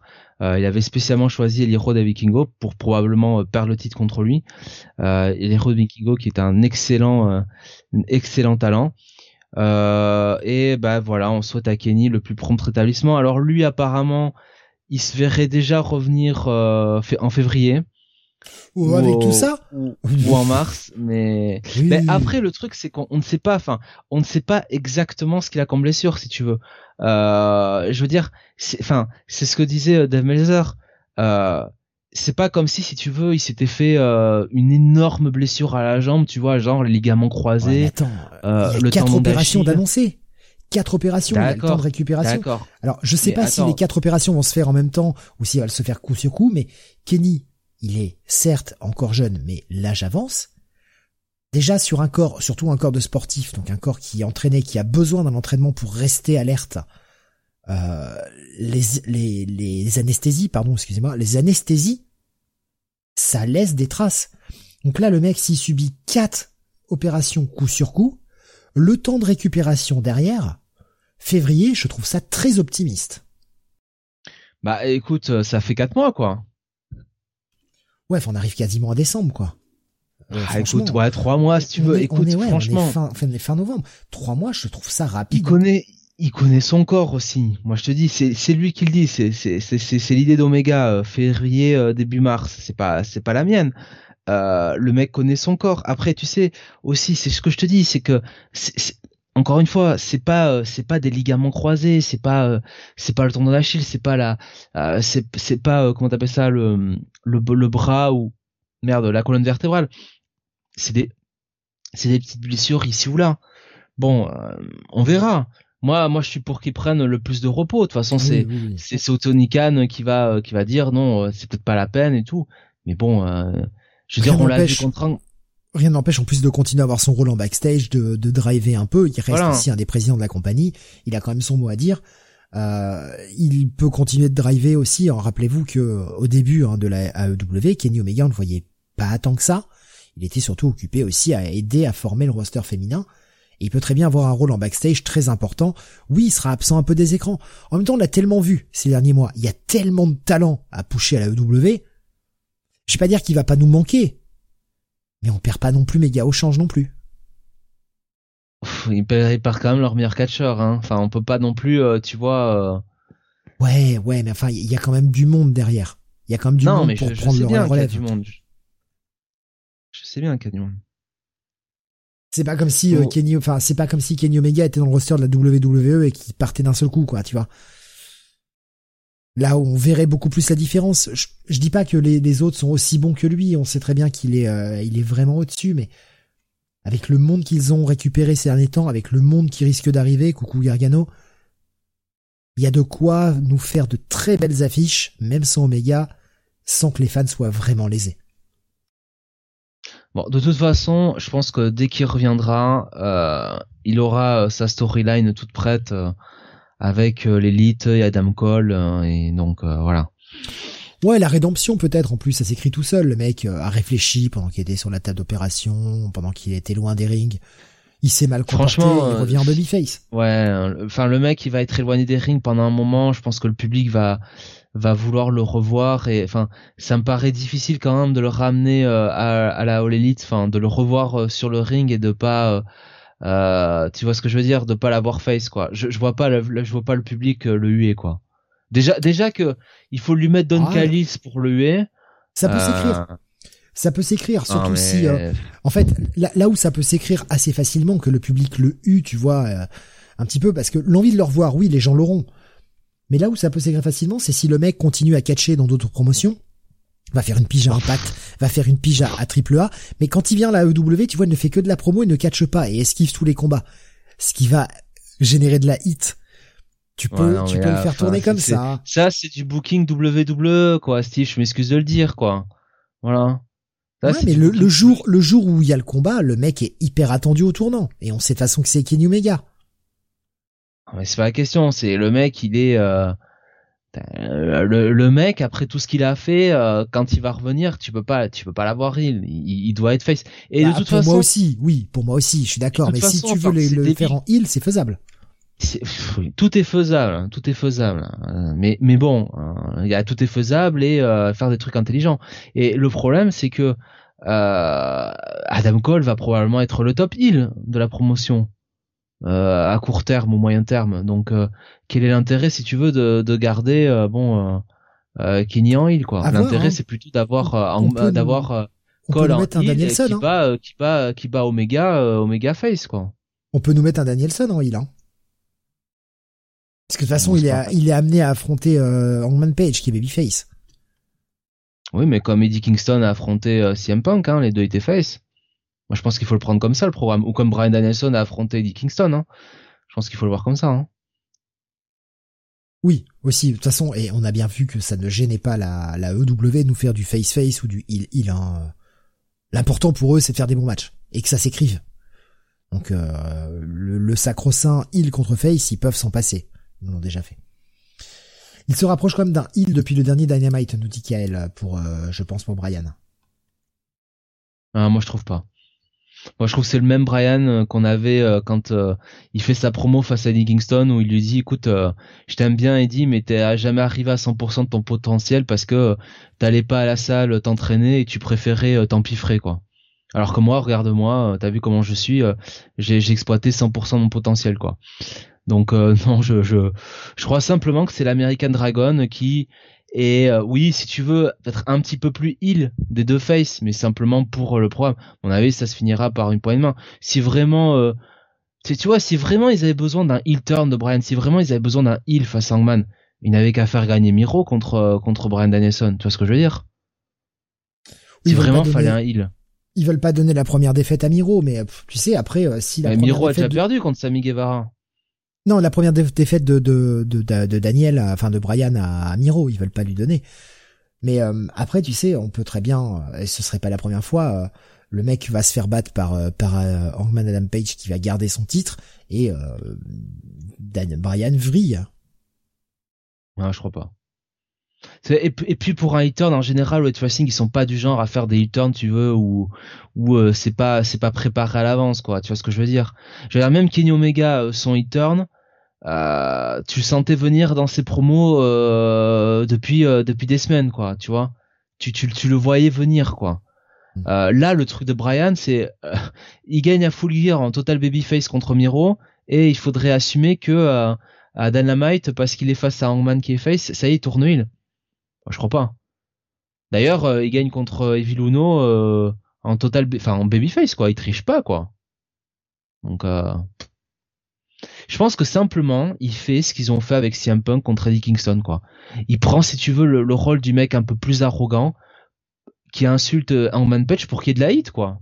Dans, dans le programme pour pas que ce soit hein, je suis content de t'affronter ça va faire un bon match et que le meilleur gagne quoi tu vois de la même manière que tous les heals euh, à Rate Wrestling ne sont pas potes, il y a pas de raison que tous les faces euh, soient potes, quoi, tu vois, entre eux. Oui, bien sûr, bien sûr. Je veux dire, imagine-toi Eddie Kingston. Euh, est-ce que est-ce que le personnage d'Eddie Kingston aurait pas été cassé si alors qu'il est face, il faisait copain copain avec avec avec Brian Danielson ou avec CM Punk? Et notamment après le match, quand euh, tu vois euh, Danielson et Punk lui ont tendu la main. Est-ce que ça aurait pas cassé le personnage, quoi? Tu vois ce que je veux dire? S'il avait accepté la poignée de main. Oui, oui, oui, oui, bien sûr. Oui, ça aurait cassé le personnage. Mais après, enfin, moi Kingston, je le vois, je le vois presque plus comme un twinner que comme un face, quoi. Ah, moi aussi, mais dans l'absolu, il est quand même acclamé par le public, tu vois. Ouais. Et ça gêne. Regarde, le problème avec CM Punk, et, on l'a vu d'ailleurs euh, euh, pour Full Gear, c'est quand même deux mecs qui se sont insultés copieusement, qui pourtant étaient acclamés par le public, donc étaient quand même face. Et le match, bah finalement, c'est un match entre, c'est une guerre, c'est une bataille, mais finalement, il y en a pas un qui triche, quoi. C'est un match de de twinner, si tu veux. C'est pas un match de heal, quoi. Il y a pas de heal dans ce match-là. Hmm. Et tu vois, je vais te dire, je pense que si Hangman bat Danielson qui est face, alors peut-être une version un peu plus brutale euh, de Danielson, mais s'il bat un, Danielson qui ne triche pas, euh, qui fait ce qu'il fait depuis qu'il arrive à Elite Wrestling, je trouve que la victoire d'Hangman en plus en serait en serait rehaussée quoi, tu vois. Ouais, mais c'est ce que nous disait Kael. Battre euh, Miro, en fait, ça crédibilise moins Page que s'il bat Brian. Mais ça, j'entends bien. Mais si tu veux, si l'argument c'est dire il faut que Danielson tourne heel parce qu'il affronte Hangman, à ce moment-là, ils n'avaient qu'à faire gagner Miro, quoi. Ils avaient déjà un heal et c'était logique dans les storylines. Non, ils ont mis Danielson parce que ils veulent euh, que Hangman soit le premier à battre Danielson et qu'il enchaîne Omega Danielson. Mais je crois pas qu'il y a d'histoire de, heel turn là-dessous, quoi. Tu vois ce que je veux dire? On verra. À, voir, à voir. Hein. Moi, je, de toute façon, pour le moment, lorsqu'ils écrivent est plutôt bon. Je leur fais relativement confiance. Là, on est vraiment ah, sur très bien la semaine dernière. Mais pour moi, il n'y a pas besoin de, il n'y a pas besoin d'un heel turn plus assumé que ça. C'était déjà très bien ce qu'on a eu la semaine dernière. Le bah, euh, continuons du coup sur euh, voilà. euh, dernière news, euh, bah, c'est que Winter is Coming revient le 15 décembre. Donc voilà hein, comme l'an dernier hein, le show où on avait quand même vu Kenny qui avait battu John Moxley pour le titre de Light Wrestling, où on avait appris à la fin du show que si on voulait avoir la suite entre Kenny et Don Callis, il fallait regarder Impact. Euh, et, euh, et sur donc ce qui a annoncé le partenariat entre Light Wrestling et Impact, et surtout les débuts de Sting à Winter is Coming. Donc qui va être le le Sting de cette année? Bah, on en a parlé tout à l'heure, hein, 10 décembre. 10 décembre, ouais, ouais, ouais, ouais. Possibilité possibilité, rien, de, confirmé pour le moment. Euh, à savoir que ce sera le dernier gros show de l'année avant euh, le, le premier show sur TBS en fait en début d'année suivante, en début 2022. Je pense qu'ils vont faire un peu comme les dernières, mettre un peu pédale douce là pendant les fêtes. Ce qui veut pas dire que pas de show, mais au moins mettre un peu pédale douce. Ce serait pas mal. Et puis euh, comme ça, ils, nous font un bon Winter is Coming, ils calment le jeu pendant deux semaines, et puis euh, après ils reviennent avec un, un, gros un gros premier show sur TBS. Ça peut être pas mal, quoi. Je, je sais pas, hein, euh, Jonathan, t'as peut-être d'autres idées, toi? Moi, je sais pas. Je sais même pas. Euh, je sais même pas s'ils vont faire Hangman contre euh, contre Danielson là. Ça pourrait être la grosse euh, la grosse affiche, le gros main event pour pour attirer pour ce show. De toute façon, ils pourront pas tenir le Hangman Brian jusqu'au prochain pay-per-view, c'est en février ou en début mars. Donc ça colle pas. Non mais ah, c'est la question, c'est Winter is Coming ou le premier show sur TBS quoi, c'est ça. Après le premier show sur TBS, on sait qu'on aura la ceinture TBS. C'est pas de la main card, mais ça reste. Il y, aura, peut-être le premier match entre CM Punk et MJF. Sitôt, tu crois? Bah le programme aura été lancé depuis euh, un mois et demi quoi. Ouais, remarque, ouais, ouais, c'est vrai que, ouais. Oui, je vois qu'on est déjà fin novembre, mais le, show de cette semaine n'est pas encore passé, donc euh, oui, c'est c'est ce soir. Donc oui, effectivement. Bah, ils ont lancé le programme la semaine dernière. Oui, la semaine dernière, euh. oui, c'est vrai que mais euh, oui, je, je, me voyais déjà, je comptais que novembre était terminé, mais non, il reste encore le show de ce soir, donc euh, ça laisse encore ouais, 1, 2, 3, ouais, 3, et je vais y arriver, putain, avec ce calendrier de merde, 4, 5, 6, ouais, euh, 6 bons shows avant le, show TBS. Ouais, ça, ça laisse un peu de temps, et oui, il faudrait pas faire trop durer longtemps non plus, de manière à ce que bah, il y, ait, un attrait qu'on ait envie de le voir. Le faire trop durer, alors ça crée une anticipation et au bout d'un moment on s'en désintéresse. Le faire trop tôt, bah on n'a pas le temps de, faire monter la sauce. Faut trouver le juste équilibre. Pourquoi pas Winter is Coming? Ce serait, euh, ce serait finalement la bonne solution. Ça ferait quatre semaines euh, avant l'affrontement. Pas mal. Enfin, le cas de l'affrontement au bout de la quatrième semaine, je veux dire, ce serait pas mal. Ouais on aura le temps d'en reparler de toute façon. Euh, à moins qu'il y ait quelque chose peut-être que tu veuilles rajouter sur la EW, peut-être un point sur. Euh, oh non. Bon, on va parler peut-être des audiences vite fait avant de avant de conclure. Euh, les dernières audiences, bah, qui sont un, petit row qui a remonté hier. rien d'y comprendre. Ils ont fait un million sept de moyenne, alors que la semaine dernière, juste avant les Survivor Series, ils ont fait un million cinq cent quatre-vingt-cinq. Bon, ils ont gagné un peu plus de 100 000 téléspectateurs. Ok, euh, NXT qui est aux fraises, qui fait sa pire euh, audience euh, la semaine dernière, le pire euh, rating en termes de part de marché, 0,11 sur les 18-49.